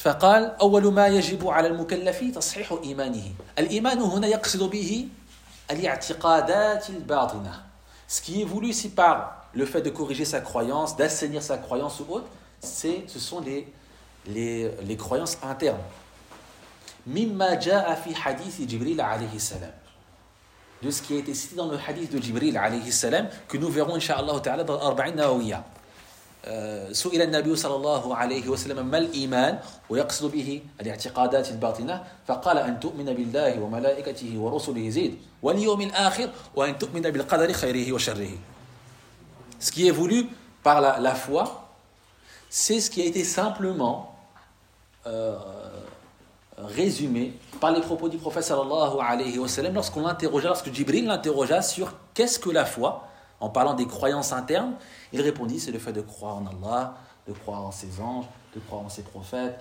de, croire en ses anges, de croire en ses livres, de croire en ses prophètes, de croire au jour dernier et de croire au destin bon ou mauvais. Et on verra en détail ces points-là dans Arba'in Nawawiya, Inch'Allah. D'accord? Donc on ne va pas tout de suite maintenant détailler ce qui est en rapport avec la foi. Donc la première chose qui incombe à nous-mêmes et à nos enfants, c'est de leur donner de l'importance sur cette chose-là. Qui est Allah? Qui est son prophète? Que sont les anges? Quel est le jour dernier, etc. C'est les premières choses sur lesquelles il faut se baser. Parce que c'est ce sur quoi repose la religion. Il est inconcevable de demander à ton enfant de prier s'il ne comprend pas pour qui et pourquoi il prie. Mais si tu lui expliques qu'il y a Allah et que tu lui parles de Allah, si tu lui expliques qu'il y a un prophète, Mohammed sallallahu alayhi wa sallam, qu'il y a d'autres messagers avant lui, etc., il va donner de l'importance ensuite aux ordres qui viennent après. Et c'est d'ailleurs la méthodologie empruntée par le prophète sallallahu alayhi wa sallam. Lorsque la révélation a débuté, au début, il n'y a pas eu les interdictions et les commandements qu'on connaît maintenant. Au début, c'était beaucoup d'exhortations et de rappels. D'ailleurs, c'est pour ça que si vous prenez le Coran, les savants l'ont divisé en deux catégories. La partie mécoise et médinoise. Ce qui a été révélé avant l'émigration et ce qui a été révélé après l'émigration. Parmi les spécificités de la partie des sourates mécoises, le fait qu'elle s'adonne beaucoup à la foi et au rappel et au jour dernier. Ça nous donne à nous un indice sur comment éduquer nos enfants. Premièrement, cette chose-là. Et d'ailleurs, radiallahu anha rapporte que lorsque l'interdiction du vin a été révélée par Allah wa ta'ala, elle dit que si jamais aurait été révélée au début, personne n'aurait délaissé le vin. Mais, lorsque, mais au vu du fait que les sahaba ont été habitués à l'amour d'Allah, au fait qu'ils retournent vers Allah, au fait qu'ils connaissent Allah, etc., lorsque Allah leur a ordonné une chose, c'est bon. C'était facile pour eux, au point qu'ils disaient que dans les rues de Médine, eh bien, le vin coulait à flot. Parce qu'ils étaient prêts. Eh bien, c'est pareil pour nous et nos enfants. Avant de leur commencer à leur parler de fais ceci, fais cela, leur donner l'amour d'Allah tabaraka ta'ala. Les faire aimer Allah tabaraka wa ta'ala, les faire aimer son prophète sallallahu sallam, leur parler du paradis et d'être juste et de jauger entre, le, entre la crainte et l'espoir, car il faut faire un petit peu des deux, comme c'est l'enseignement du Coran. Le Coran, lorsqu'il parle de châtiment, il parle ensuite de, de bonnes choses du paradis, et inversement. C'est comme ça qu'il faut. Il n'y a pas meilleur pédagogue que le prophète sallallahu alayhi wa sallam. Et il n'y a pas meilleur livre que le Coran. Donc on ne peut pas venir nous ensuite avec une méthode en disant c'est la méthode révolutionnaire. Regardez, tout est inscrit dans le Coran. Ma farratna fil kitab min shay'in. Il ne reste pas longtemps, je vous rassure. On termine sur ça, Inch'Allah. Izan, Première chose qu'il faut impérativement corriger concernant le mukallaf. Qui est le mukallaf Al-balighu al-aqil. Qui est le responsable religieux, légalement dans la religion C'est celui qui est doté de raison et qui est pubère. Et la puberté a des signes. Tashihu imanihi, le fait de corriger sa foi, les, euh, les éléments de la foi seront cités dans le hadith de Jibril alayhi salam. ثم قال وما يصلح به فرض عينه ثم معرفة ما يصلح به فرض عينه كأحكام الصلاة والطهارة والصيام Après quoi il nous dit Puis, après, après, pas après le temps que on fasse pousser la graine dans le cœur, après cela, de, de faire connaître la manière correcte d'accomplir tout devoir qui s'impose à lui en personne, comme les règles relatives à la prière, à la purification rituelle et au jeûne. ذكر المصنف رحمه الله تعالى أنه يجب على المكلف بعد أن نظر في قلبه من عقيدة وإيمان أن يعرف ما يصلح به فرض عينه والفرض قسمان كما قال ابن عاشر والفرض قسمان كفاية وعين ويشمل المندوب سنة بذين Ce qui est obligatoire dans notre religion est de deux types. C'est ce que dit l'auteur. L'obligation est de deux types. Kifayatun wa ayn.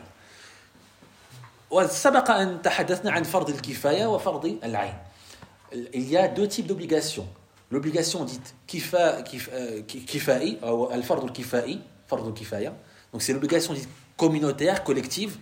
Et il y a al-fard l'obligation dite individuelle. Quelle est la différence entre les deux?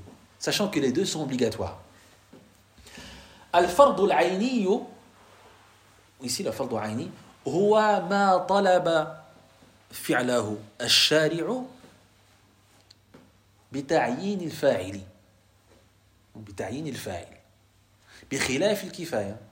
فإن الله تبارك وتعالى طلب منا هذا الفعل دون أن دون أن يلتفت إلى إلى الفاعل.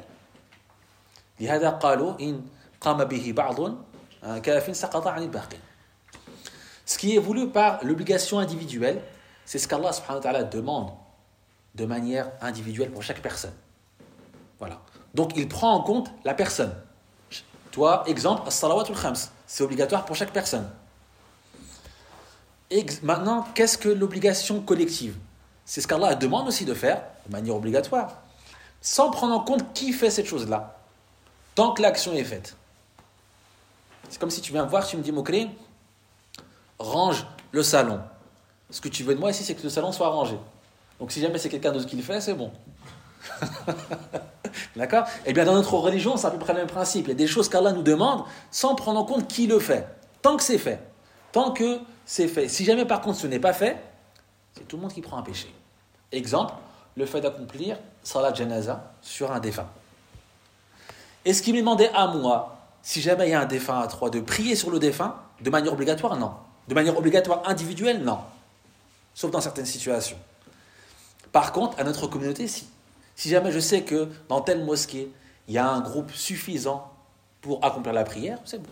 Ce n'est plus obligatoire pour moi de manière individuelle. Là, Est-ce que cette nuance entre les deux obligations est comprise? D'accord? Le jeûne, le mois de Ramadan, c'est une obligation individuelle ou la collective? Individuelle. D'accord, c'est bon. Le fait d'enterrer un mort, individuel ou collectif? Collectif. Donc si jamais je sais que Farid s'en est chargé, c'est bon, moi ce n'est plus obligatoire pour moi. Par contre, si on a délaissé un mort, là c'est nous tous qui prenons un péché. D'accord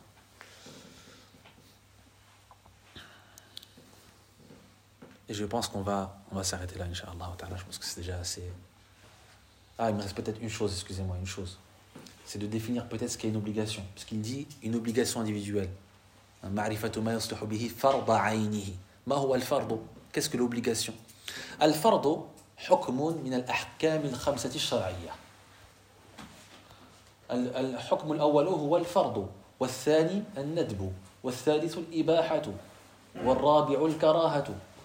التحريم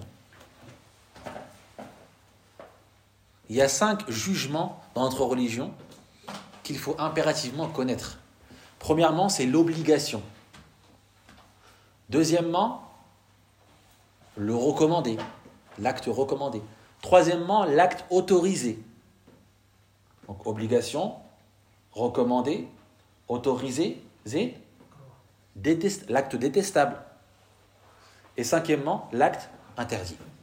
Tout ce qu'on fait dans notre vie, tout, ne sort pas de l'un de ces cinq jugements-là. Tu vas me dire, c'est quoi le jugement de prendre mon téléphone là, de le mettre à droite? Je c'est autorisé. Attention, on parle d'un jugement lorsqu'on parle d'une action. Vous avez vu, j'ai dit de prendre le téléphone. Je n'ai pas dit le jugement du téléphone. Le téléphone, il n'a pas de jugement. c'est le fait de faire l'action.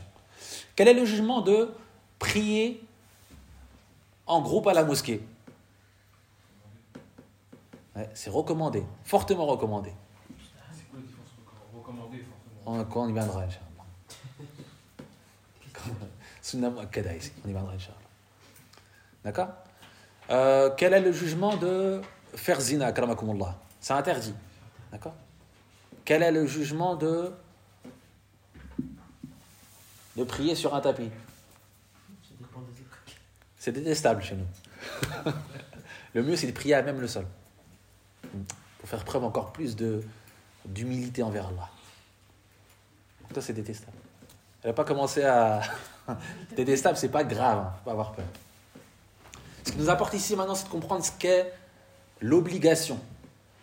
Al-fardu, ونسميه أيضا واجبا إلا في باب الحج فنفرق بينهما فالفرض هو اللازم والحتم والواجب ونفرق بين هذين الاصطلاحين في باب الحج فقط أما في غير الحج من من الأبواب من أبواب العبادة لا نفرق بين الفرض والواجب Il faut savoir que الفرض الفرض a comme synonyme al-wajib ou alors al-lazim ou alors al-hatm etc.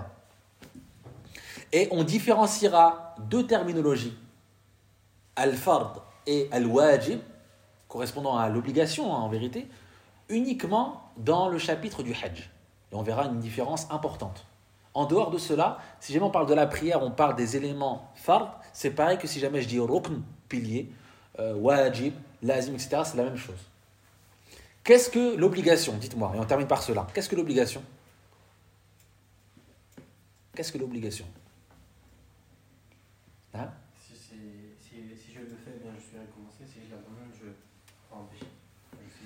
Ceci est une définition correcte lorsqu'on parle du résultat de la chose. Mais ce n'est pas la définition quant à sa réalité. Même si c'est quelque chose qui est très à citer, hein. mais c'est bon.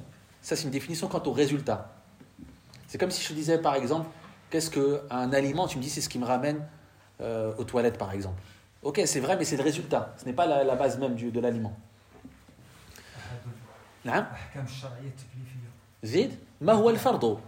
زيد ما هو الفرض ما هو الفرض.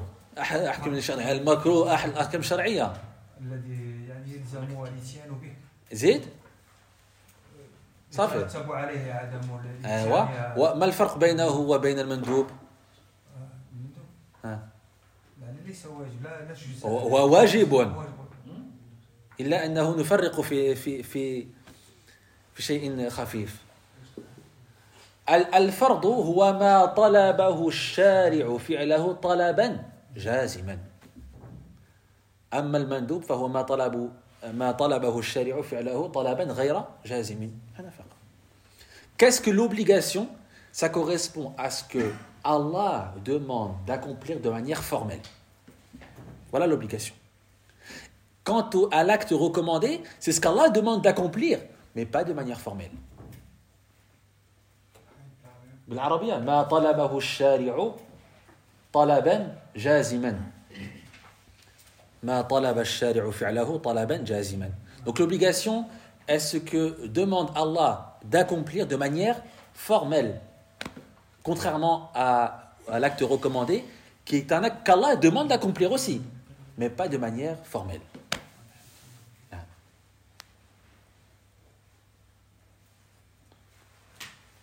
Ça fait.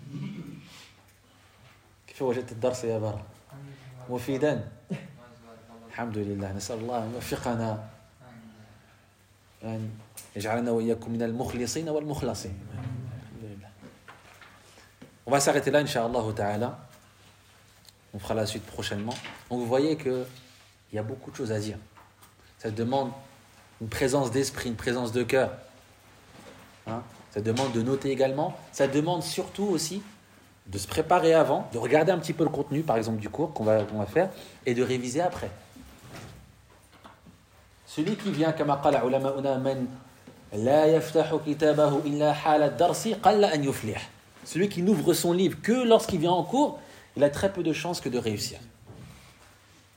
Sachant que je vais être encore plus dur avec ceux qui ont déjà fait les cours. Hein On voit que ça fait, ils maîtrisent. Mais ceux qui ont déjà fait les cours, vous n'avez plus d'excuses. Jamais il a une excuse. Première fois, il vient, il fait ok, c'est bon. Il a une excuse, ok. Farid, il n'a plus d'excuses. Farid, il il a tout fait. C'est bon? Mais par contre, il faut vraiment chercher à maîtriser, parce que le but, ce n'est pas de faire pour faire. Le but, c'est que ce soit maîtrisé, que lorsque vous adoriez Allah, vous adoriez avec science, avec sérénité, et que aussi lorsque vous rentriez à la maison, vous puissiez transmettre cela à votre famille. Parce que si l'imam est berger de son troupeau ici, vous, vous êtes berger de votre troupeau à la maison. Et que si moi, il m'est demandé de te dire comment faire la prière, c'est à toi ensuite de transmettre cela à ta femme, à tes enfants, etc. Est-ce qu'il y a une question?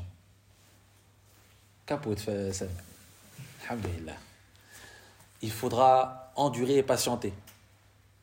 D'accord? Ça va pas être facile. On n'acquiert pas la science euh, en dormant beaucoup, en mangeant beaucoup, en rigolant beaucoup, en jouant beaucoup. Il n'y a pas de ça. Celui qui veut acquérir la science, il faut un petit peu de fatigue, c'est normal. Muslim, muslim l'imam muslim qui a un sahih, un recueil authentique, il nous dit La. La science ne s'atteint pas avec le repos du corps. Tout est résumé là-dedans. Donc il faudra patienter un petit peu, se faire du tort à soi-même, à dire à son nefs, eh bien écoute, euh, c'est bon pour toi, on fait un troc, viens au cours et en attendant je te donne ça ou ça, mais il faut, il faut, euh, si jamais vous écoutez votre nefs, ça vous ramène là-bas. Inna la. La nefs ici va te ramener dans les choses mauvaises, même s'il y a plusieurs types de nefs. نسأل الله تبارك وتعالى أن يوفقنا وأن يتوب علينا وأن يعفو عنا وأن يفقهنا في ديننا. ربنا آتنا في الدنيا حسنة وفي الآخرة حسنة وقنا عذاب النار. ربنا ظلمنا أنفسنا وإن لم تغفر لنا وترحمنا لنكونن من الخاسرين. اللهم وفقنا لدراسة هذين الكتابين. اللهم وفقنا لدراسة هذين الكتابين. اللهم ارحمنا وارحم أمواتنا. اللهم اغفر لنا ولهم يا رب العالمين.